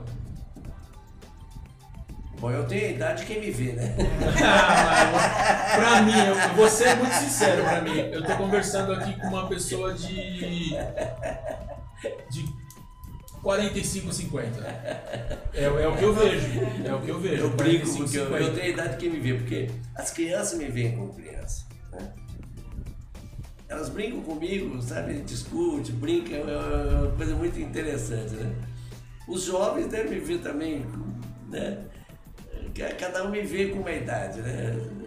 É verdade. Principalmente quando eu estou manifestando a minha arte, as minhas músicas, né? quando eu estou no palco, né? O artista no palco se torna uma criança, né? Não importa a idade que ele tenha, né? É impressionante.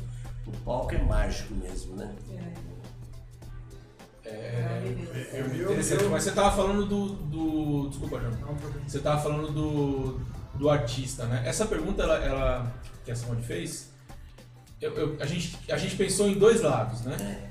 Quem que é o artista que você viu assim que tem uma estrela real, Ah, que é uma tá, pessoa entendi. que tem uma estrela real, Entendi. e quem que é Nossa. a pessoa É. que você viu e falou assim, olha, esse esse ser humano é um ser humano Então eu ímpar. vou falar. Artistas que eu, que eu admirei, que eu tive como referência. Primeiro, Roselito, que foi um cantor mirim, que ca- cantava, era, era ator, era cantor, na época do Marcelino Poivinho, aquelas, aqueles filmes. O, o Ivon Cury, que era daqui de Ivon Caxambu, né? que foi um artista completo. O Ivan Cury cantava em vários idiomas, vários estilos musicais, é, muitas músicas que hoje é, o pessoal regrava, muita gente não sabe nem que foi o Ivan Cury que lançou, por exemplo, é, Toda menina que enjoa da boneca, é sinal que o amor chegou no coração. É, várias músicas, né? Nossa. E vários sucessos que são regravados hoje e a, e a- mídia não informa que foi o Ivan Cury que lançou essas músicas. O Ivan Cury foi um grande ídolo meu. Charles Aznavour, pra mim é. Nossa, esse então eu tenho como ídolo. É, Beatles, né? Beatles foi a grande explosão da, da, da- da minha vida. Eu toquei tudo dos Beatles, né? É, Roberto Carlos, Roberto é, Carlos é a Jovem Guarda foi assim fundamental na minha carreira. O movimento Tropicália com Caetano Veloso, é, enfim, aquela turma toda, os Mutantes, né? Nossa, são artistas que me inspiraram, né? O Moacir Franco, que nós já falamos também, que, que é um artista maravilhoso. É, são vários, né? Agora, na convivência, assim, né, né, do ser humano que você está falando, de todos que eu conheci, o Jair Rodrigues foi um- uma pessoa Ímpar. ímpar. Nossa, o Tony Ramos também é um. Tony Ramos? Tony Ramos é uma pessoa maravilhosa. Olha, é um, é um exemplo de integridade, de respeito, sabe, a, a todos, aos colegas, a arte, a profissão. É, Augusto César Manucci, que foi um diretor também, que, nossa, para mim foi o maior diretor que eu, que eu, que eu conheci. Olha, eu conheci grandes diretores. O Silvio Santos, pelo amor Era de Deus. esse. A gente tava esperando É. você falar. A gente tava rezando pra você falar Meu Deus do céu, eu, eu fiz o Silvio Santos. eu Acho que eu fui o artista, cantor que mais fez o programa do Silvio Santos. Olha, Caramba. É Indiscutivelmente. Só o Qual é a Música, eu já fui no Qual é Música, eu, eu fui 24 vezes seguidas. Mas eu, eu voltei no Qual é Música mais umas 15 vezes, são 40. Só Qual é a Música, Rei e Majestade, Ah, você foi, você foi segundo, não foi? Segundo, Em Rei e Majestade. Todas aquelas. é, todos os programas que o Silvio Santos estreava, aquelas brincadeiras todas que fazia, ele me convidava para estrear, então ele brincava comigo, você tem pé quente, Xará. Por isso que eu, que eu, que eu, que eu- você é pé quente. Eu, eu gosto que você É venha. interessante, é, então até os pilotos eu, eu era convidado para fazer, antes de ir pro ar, ah, o Humberto Garim falava, Silvio, ó, o Silvio quer que seja você para fazer o piloto desse programa aqui que ele vai estrear. Então eu, então eu convivi muito com o Silvio Santos. Eu considero assim ele um exemplo em todos os sentidos. Como empresário, como artista, como apresentador, como pai, como, sabe, figura humana, como colega, né? Porque não deixa de ser colega, embora ele seja o dono da emissora, É, junto. mas é colega também, porque eu conheci o Silvio Santos quando ele era funcionário da Globo. É, o Silvio Santos era, trabalhava na rádio, né, na Rádio Nacional, que era da Globo, em São Paulo, era funcionário da Globo. Foi funcionário por muito tempo, é uma coisa que poucas pessoas sabem. O Silvio Santos já era dono do, do canal dele e ainda continuava com a carteira assinada da rádio. Você acredita num negócio desse? Acredito. sabe? E pra ele tava tudo bem, sabe? Ele tava lá, com a- ainda com a carteira assinada. É uma coisa muito interessante, uma curiosidade isso, né? É, acho que talvez pelo respeito que o Roberto Marinho tinha por ele, né? Então ele continuou por, por- por alguns anos como ainda como funcionário da, da, da Rádio Globo, da, da, da, da- Rádio Nacional, né? E então como colega também, né? Que eu conheci ele, no- não era no começo da carreira dele, mas ele ainda não era o Silvio Santos, né? Não era. É, já tinha programa na Globo, o microfone dele não era nem pendurado. É. É, ele tinha 8 horas de programa na Globo, né? É, no meio-dia, às 8 horas da noite, se não me engano. Era, era o. E a gente tinha que ir lá fazer ao vivo. Muitas vezes fui fazer show com o Silvio Santos. Em Brasília, então, para a primeira dama, é, o presidente era o Figueiredo, né? A gente ia fazer é, show para a primeira dama, para arrecadar fundos para a casa. é, é, como é que é? Toda primeira dama toma Ah, ela adota uma. da casa da é, uma instituição lá. E a gente ia fazer grandes shows né, em ginásios para arrecadar fundos. Pra... E isso criou um vínculo muito grande dele com, com o governo e acabou até conseguindo o canal, né? Do próprio Figueiredo, né? Então a gente conheceu bastante, conviveu muito. Então eu posso dizer para vocês, uma das pessoas mais honestas, mais íntegras que, os, íntegras que eu conheci na minha, minha vida foi o Silvio Santos. Nossa, eu tenho passagens com ele que prova a integridade dele, sabe? O, a honestidade dele. Né? Aliás, se não tivesse sido assim, não conseguiria chegar onde ele chegou, porque hoje toda a credibilidade do canal do, do SBT, de todos os negócios do Silvio Santos, de, de todos os empreendimentos do Silvio Santos, É é calcado na integridade dele, na honestidade dele. É isso mesmo. Se o Silvio Santos hoje der uma, uma ah, falha, fa- falhazinha, uma mancada, cai por terra todos os negócios dele. E tem muita gente que fica procurando isso, mas não vai achar, porque ele.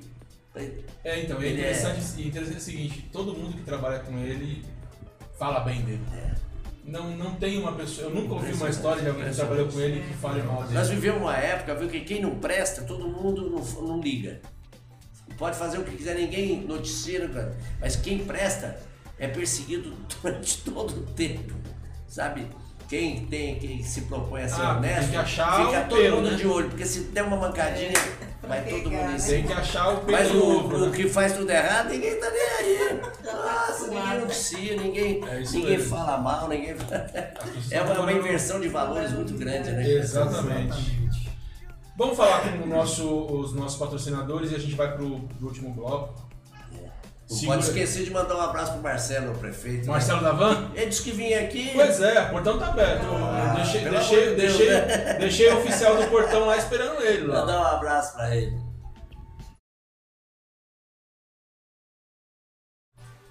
É, de novo deu problema no- no- na publicidade. Ô, garoto, vamos que vamos, vamos, vamos, vou acertar aqui.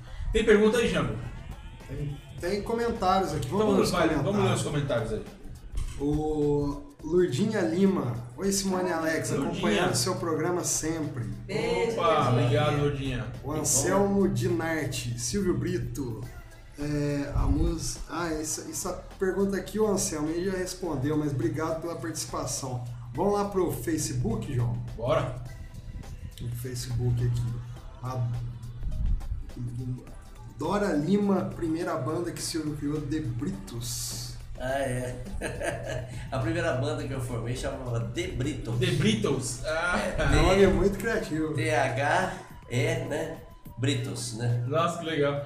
Essa semelhança, é, você, deixa uma semelhança com. Como é é o nome dele, Jambo? John Lennon? John Lennon? Você sabe Você acha legal? Não foi, Não foi. nada intencional. Ah, mas eu te juro, não teve nunca. Porque, pra te dizer a verdade, eu era muito mais fã do George Harrison, que eu assim, considero um Beatle mais assim espiritualizado, mais voltar para as coisas mais profundas. O Paul McCartney, depois que viu o John Lennon e o, e o, e o Ringo. É, então eu até questionava muito as atitudes do John Lennon, né?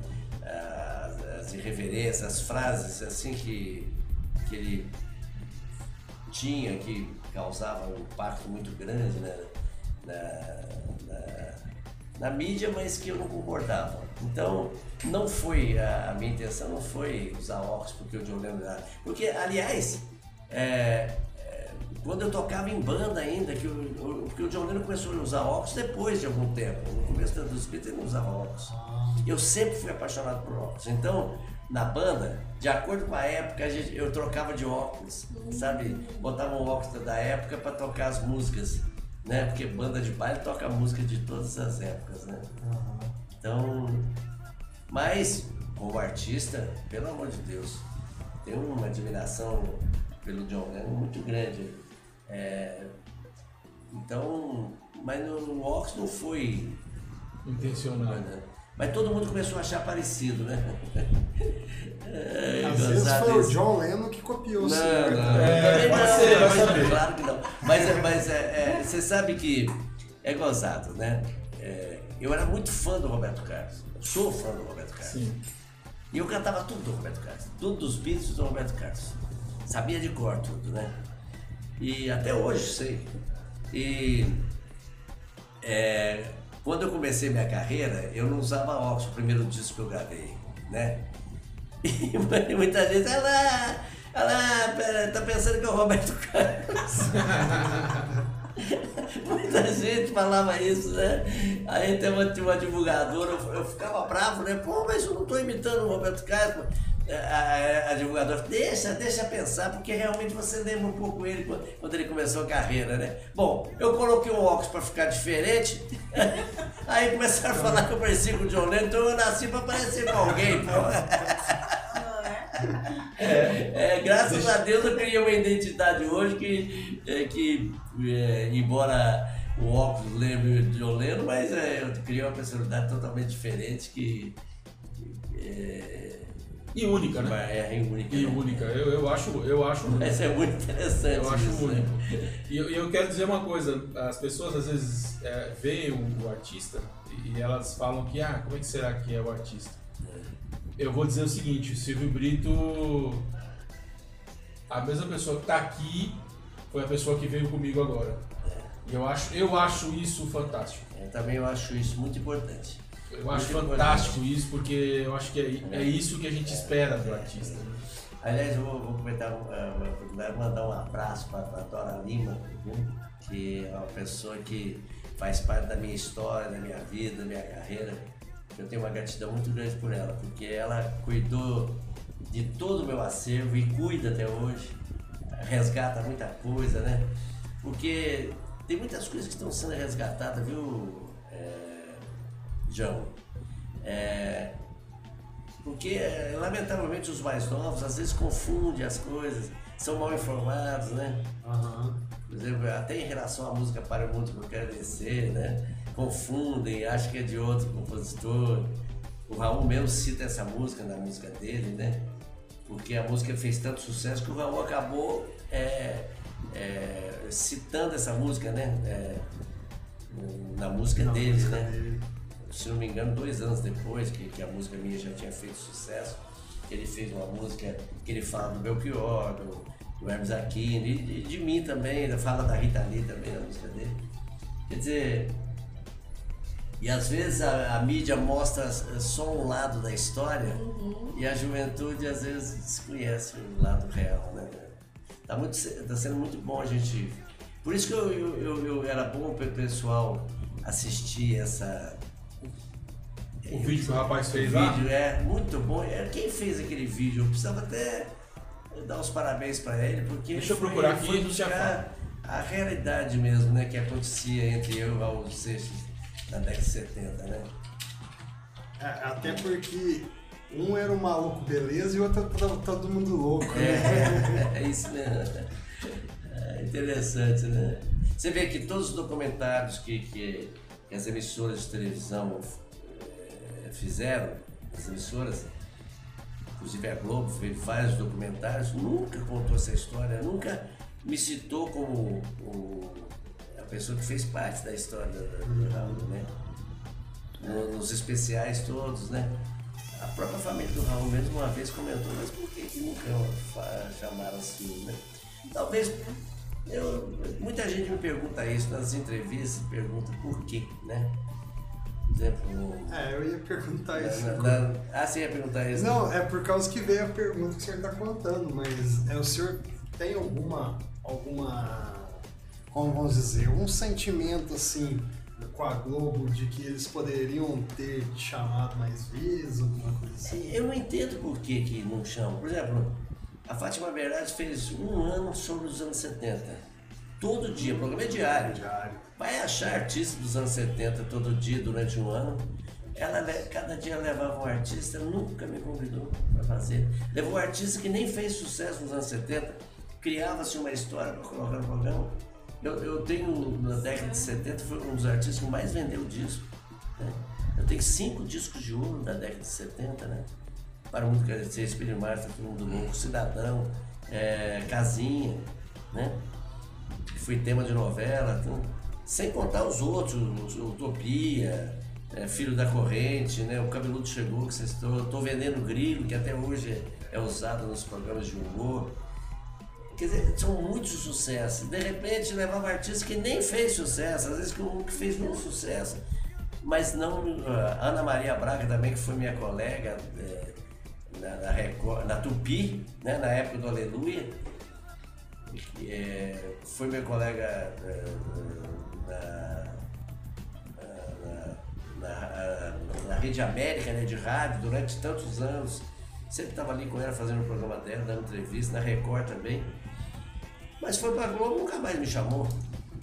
Eu não entendo. Pra você ver se não existe uma. Você ver se não entendo Você tem que ideia. A gente está tentando. A gente tem um contato com o Luiz Carlos do Raça Negra.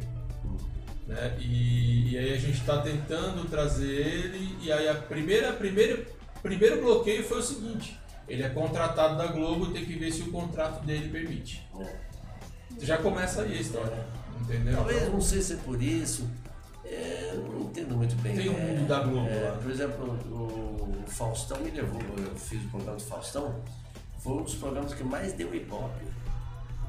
Você vê que eu estou até na chamada do Ding Dong, que ele está recordando.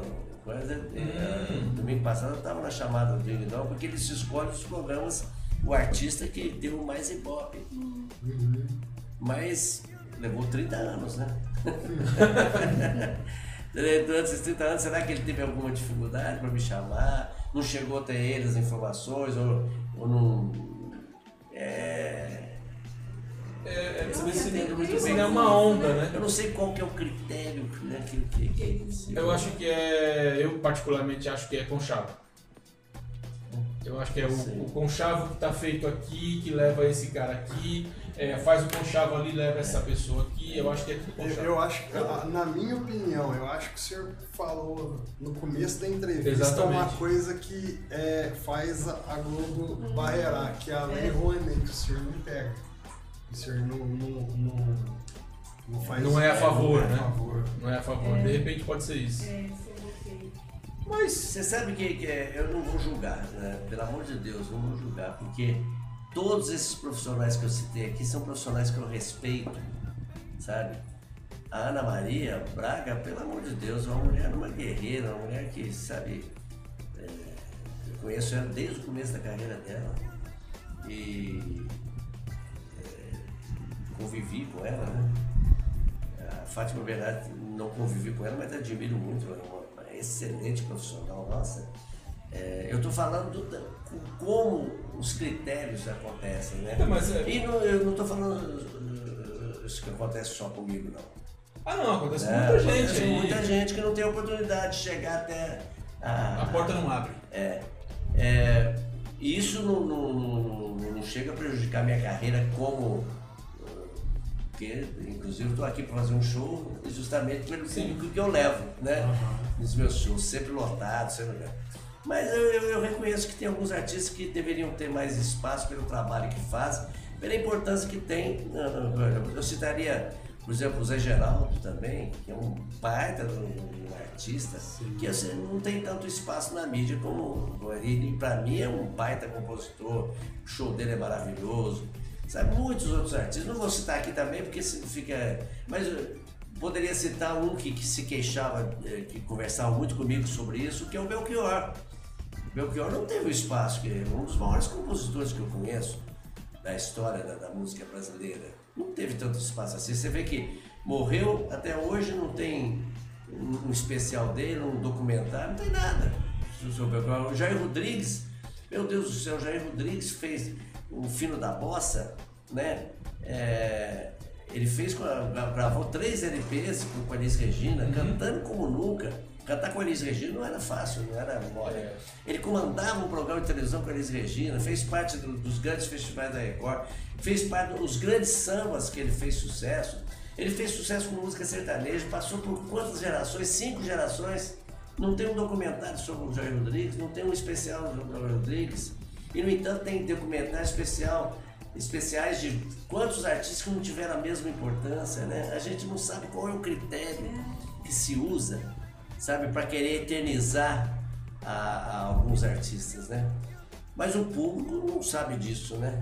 O público, É, o público ele fica à do mercê do que, do que É, sai na- do no canal, né? Fica merecendo que sai do canal. E o que sai do canal Aliás, é eu manipulado. é, é, eu tô assim, aqui hoje abrindo meu coração com vocês. Mas né? aqui é isso mesmo, Não acho tô- ótimo. Não reclamando não, só tenho que agradecer, viu gente?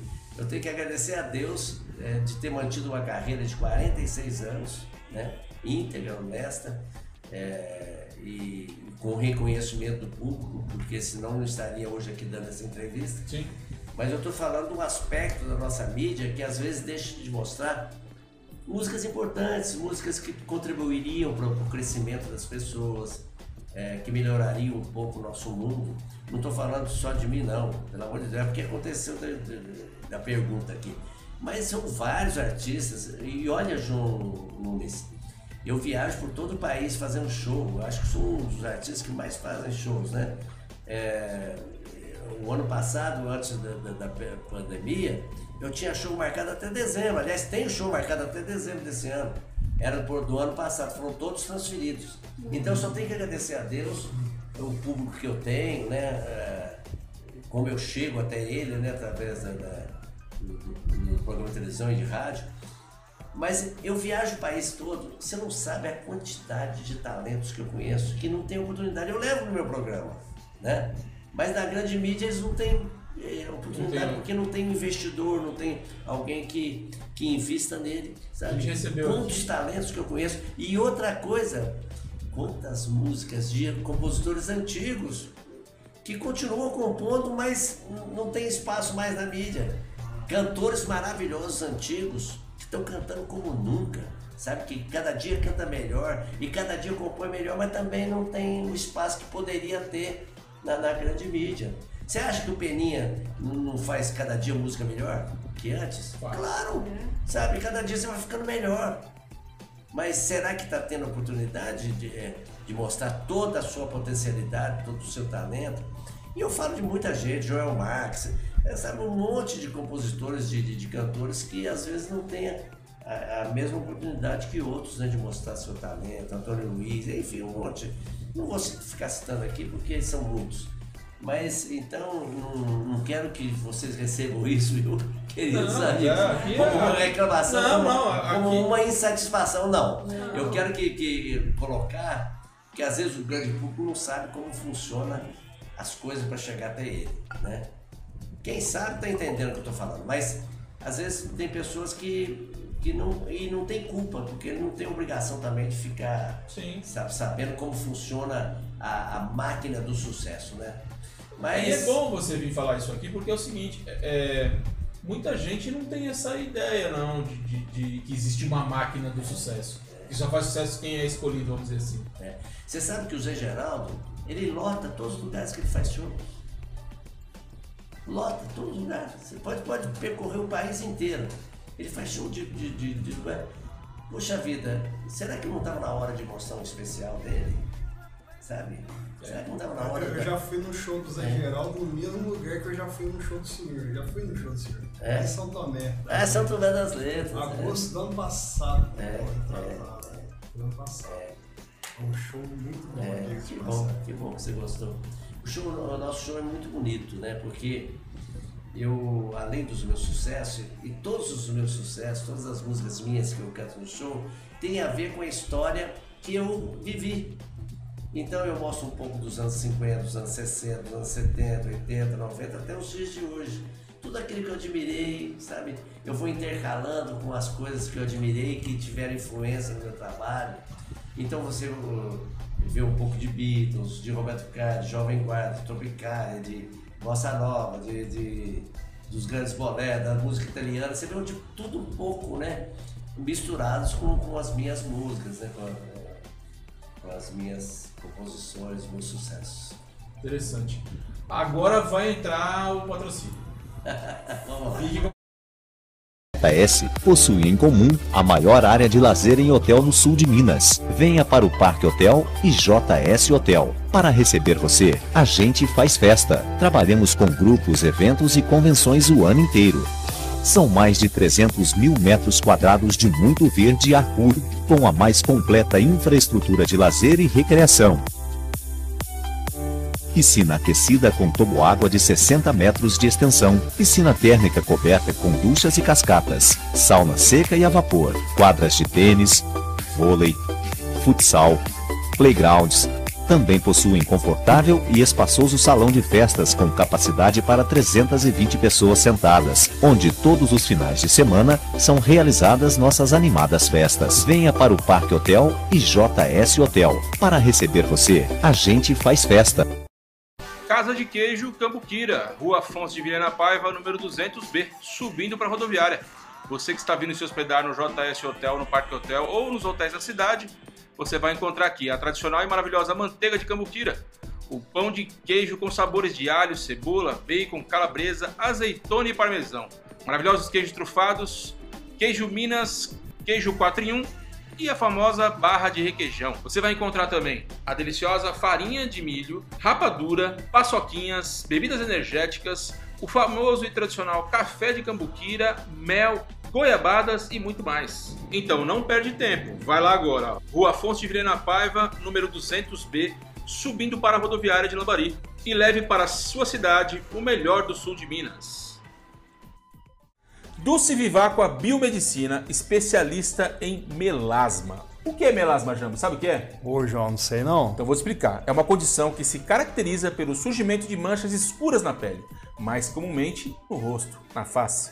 Se você tem melasma e não perde tempo, procure a Viváqua Biomedicina lá no arroba, nesse arroba que está aqui, ó, Dulce Viváqua Estética. Eles trabalham também com bioplacenta técnica que foi recém-chegada nos Estados Unidos. Importante, sabe quem usa isso aí? As Kardashians usam isso. Aí sim, hein? Então, e com rejuvenescimento Micro Harmony para começar 2021 mais jovem e bonita. Ela estará atendendo em Lambari nos dias 18 a 21 de janeiro. Ligue agora mesmo e marque o seu horário. Telefone 31 99780 3317. Eles vão estar no endereço Travessa Santa Rosa, número 51, no bairro Cerâmica, em frente ao CAPS. Certo? Vai lá, procura lá e fala com eles e fique mais bonita e mais jovem em 2021. Bom, agora entrou a publicidade inteira de novo. Desculpa aí, gente, que travou aqui o, o HD que estava transmitindo. Própria. Tá com vontade própria. É, Jambo, pergunta? Então, a pergunta minha é aquela, o, o senhor já comentou mais ou menos, mas eu queria saber qual que é a diferença que você acha, tem, tem uma diferença gritante da música de antigamente com a música de hoje.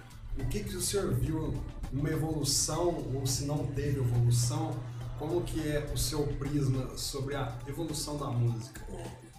Eu acredito que tenha muitas músicas boas hoje. Elas não são mostradas, né? não chegam até o público. Mas tem músicas boas, é o que eu falei. Cada dia os compositores estão compondo melhor. Você pega o Carlos Cola, cada dia ele faz uma música mais bonita que a outra. Né? Esse dia até estava ouvindo uma música dele que não é conhecida, mas muito bonita, né? muito bonita mesmo.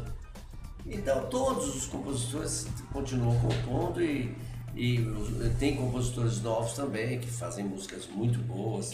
Às vezes nesses festivais de interior aí a gente vê cada música bonita, rapaz, né? É que elas não são mostradas, né? E então todo mundo começa a pensar, ah, porque hoje não faz música boa, igual antigamente, né? Não é que não fazem, né?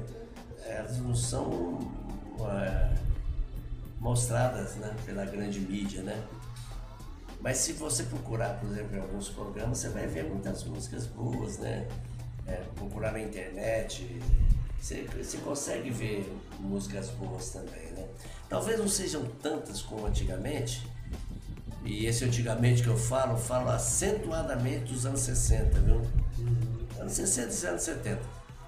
Porque foi um- uma época assim de ouro mesmo, né?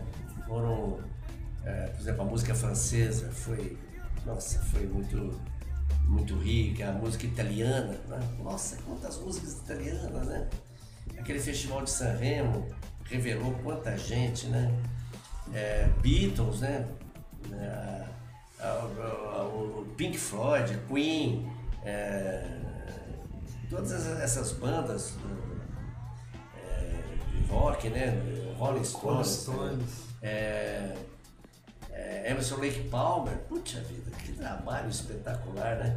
Então foi uma época realmente muito rica, né? Que eu não sei se é pelo lado o que, que acontecia no mundo naquela época, porque não foi só na música, né? Os grandes políticos, né? Nossa, é, nos Estados Unidos, da França, né? É, foi uma época muito rica, escritores também, né? Quantos escritores, quantos, quantos poetas que surgiram nessa época. O futebol, né? Foi a época do Pelé, do Garrincha, do, é, na, na Europa também, né? Quantos é, Cruyff, né? É, quantos craques né, que surgiram nessa época, que, são lembrados até hoje, né? É uma coisa que eu, é, isso é uma, parece que é uma coisa transcendental que acontece mesmo, né? Mas isso não, não quer dizer que não tenham novos compositores bons e, e, e, músicas também boas atualmente. Menos, bem menos, né? Menor o índice, né? Mas tem, eu acho que acredito que tem ainda. Ah, porque a arte não pode morrer, né?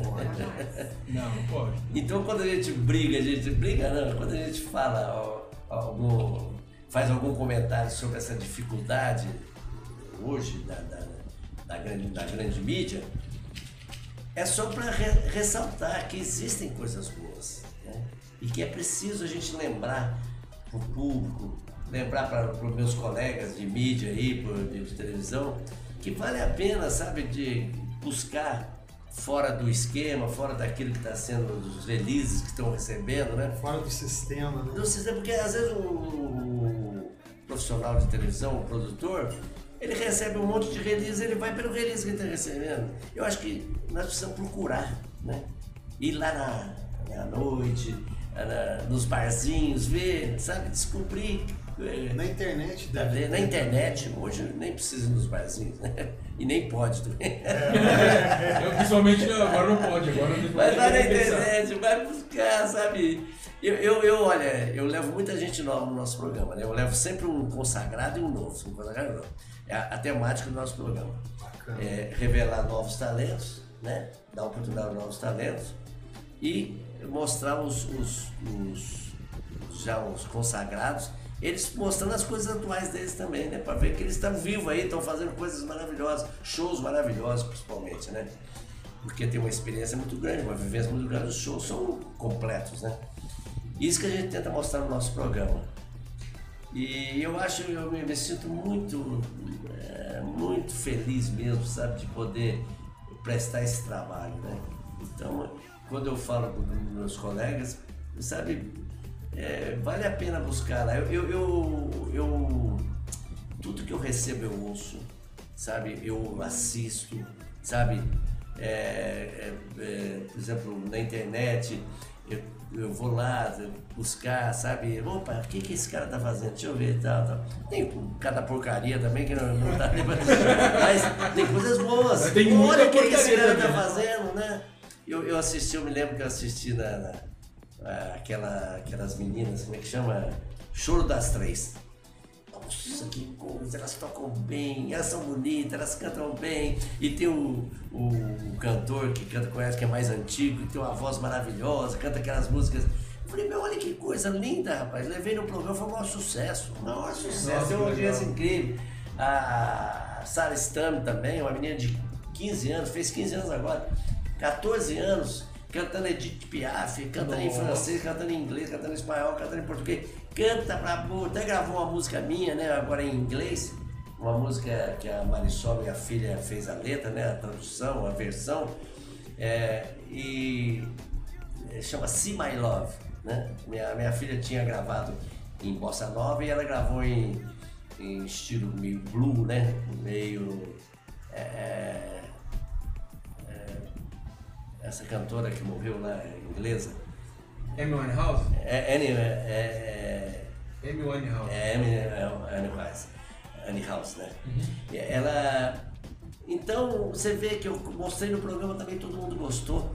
E eu fico buscando, sabe? Eu fico recebendo, né? Informações, né? Eu acho muito importante Dando isso, oportunidades, né? né? É. Senão não muda, né? É. É, e eu queria saber de você como que é trabalhar com, as- com a filha, com a esposa. Ah, uma maravilha. Uma, uma esposa é legal. Uma filha deve ser emocionante ao cubo. É, não, eu acho uma maravilha. Imagina, é, tem tudo, né? Tem amor, tem, tem é, torcida, tem é, tudo a favor, né? Porque ninguém torce mais por ele do que você. Ninguém torce Sim. mais por ela do que você. Então, é, claro, tem os momentos de discussão, de, de, de, de um pensa de um jeito, pensa outro, a gente chega num acordo e tal, mas tudo pro mesmo fim. Todo mundo tá torcendo um pro outro, né? Todo mundo quer o sucesso do outro, quer que dê certo, né?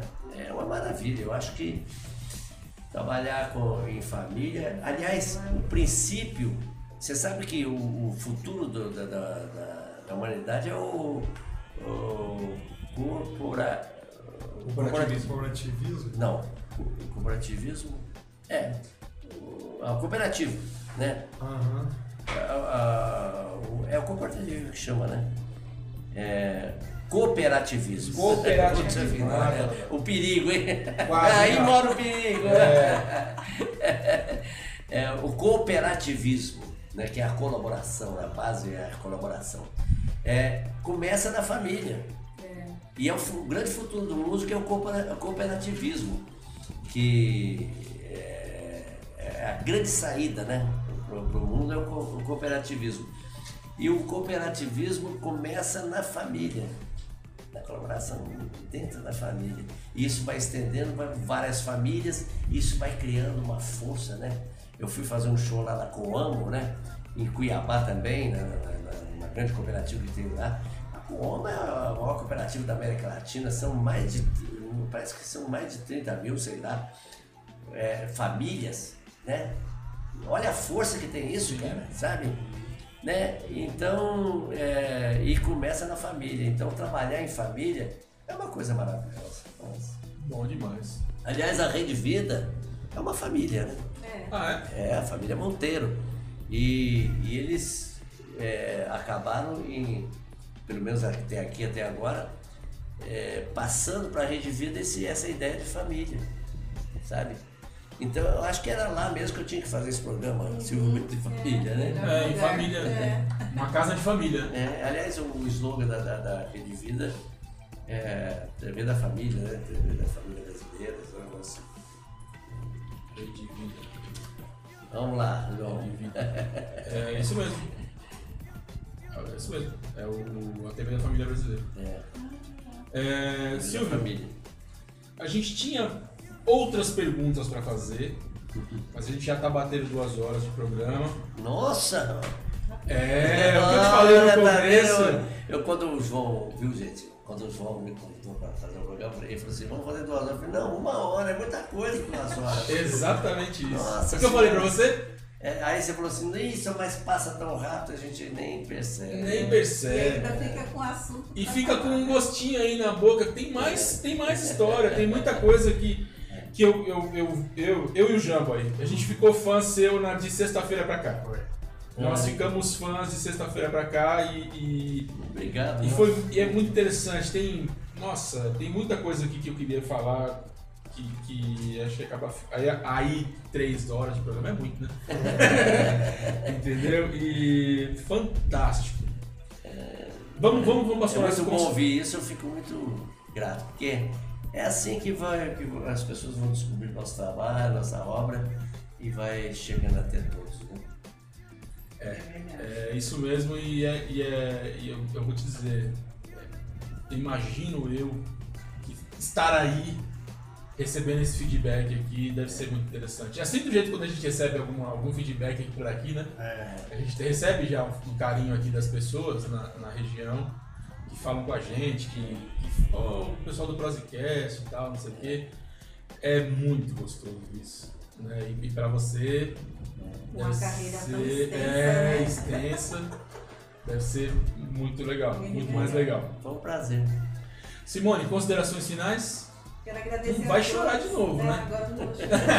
Agora vamos segurar. Você vai perguntar como é que tá o coração? Dele? Não, Casado. Casado. Ela, ela veio com você? Como é que A é? esposa veio? Esposa. Veio, Veio? É, tá, aí, tá aí no hotel. Tá no hotel também. Deve estar assistindo, né? Então, ah, que bom. Um grande- a nossa filha. Um grande beijo, um abraço aí para as duas que estão Pras duas. assistindo, com certeza. É. E a Marisol, eu acho que está assistindo também lá de Nova York. Que Ah, ela tá lá em Nova ela York. tá morando em Nova York. Ah, que bom. ó. Temos audiência em Nova York hoje. São as minhas melhores composições, né? As minhas Ah. duas filhas. Nossa, interessante. em parceria com a Margarita. Ah, tá.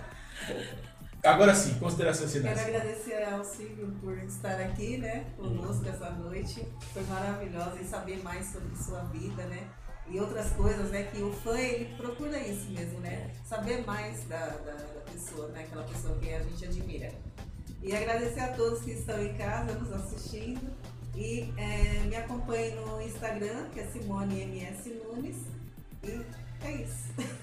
Jambo, considerações finais? Ah, eu queria agradecer o Silvio Brito, que eu já gostava do trabalho, a gente ficou fã fazendo, agora depois da entrevista eu fiquei mais fã ainda. Cara muito bacana e muito sucesso nessa carreira Obrigado. e que tudo dê certo pro senhor. E Muito vocês aí amanhã tem o, os, como é que é? Os farmacêuticos. Lelê, A nova geração da- dos farmacêuticos de Lambari, que é o Lele, Leandro Novaes e o Rodrigo Tocha, dois grandes amigos vão estar aqui e já vão mandando pergunta aí que amanhã a gente vai fazer para eles. Beleza? Até amanhã, um abraço, fique com Deus. Muito oportuno, né? As farmácias hoje são fundamentais, né? sim, sim, sim. E, ele, e o, o Lelê ele é dono da, da farmácia e do laboratório, Olha Que faz os que faz exames. os exames, né? Ele ficou E- sabendo da gravidez, né, do, do prefeito e não Antes podia não podia revelar pra ninguém, ninguém. né? Ah, o, o prefeito, o prefeito tá grávido agora, né? E aí ele, ele deu aqui no nosso programa aqui, falou em primeira vez aqui no nosso programa. Teve pressão alta. É, pressão subir, tá grávida, pressão subir, etc. Muito legal. É, Silvio Brito, considerações finais, quer fazer alguma pergunta pra gente? Fica à vontade. Pode, o microfone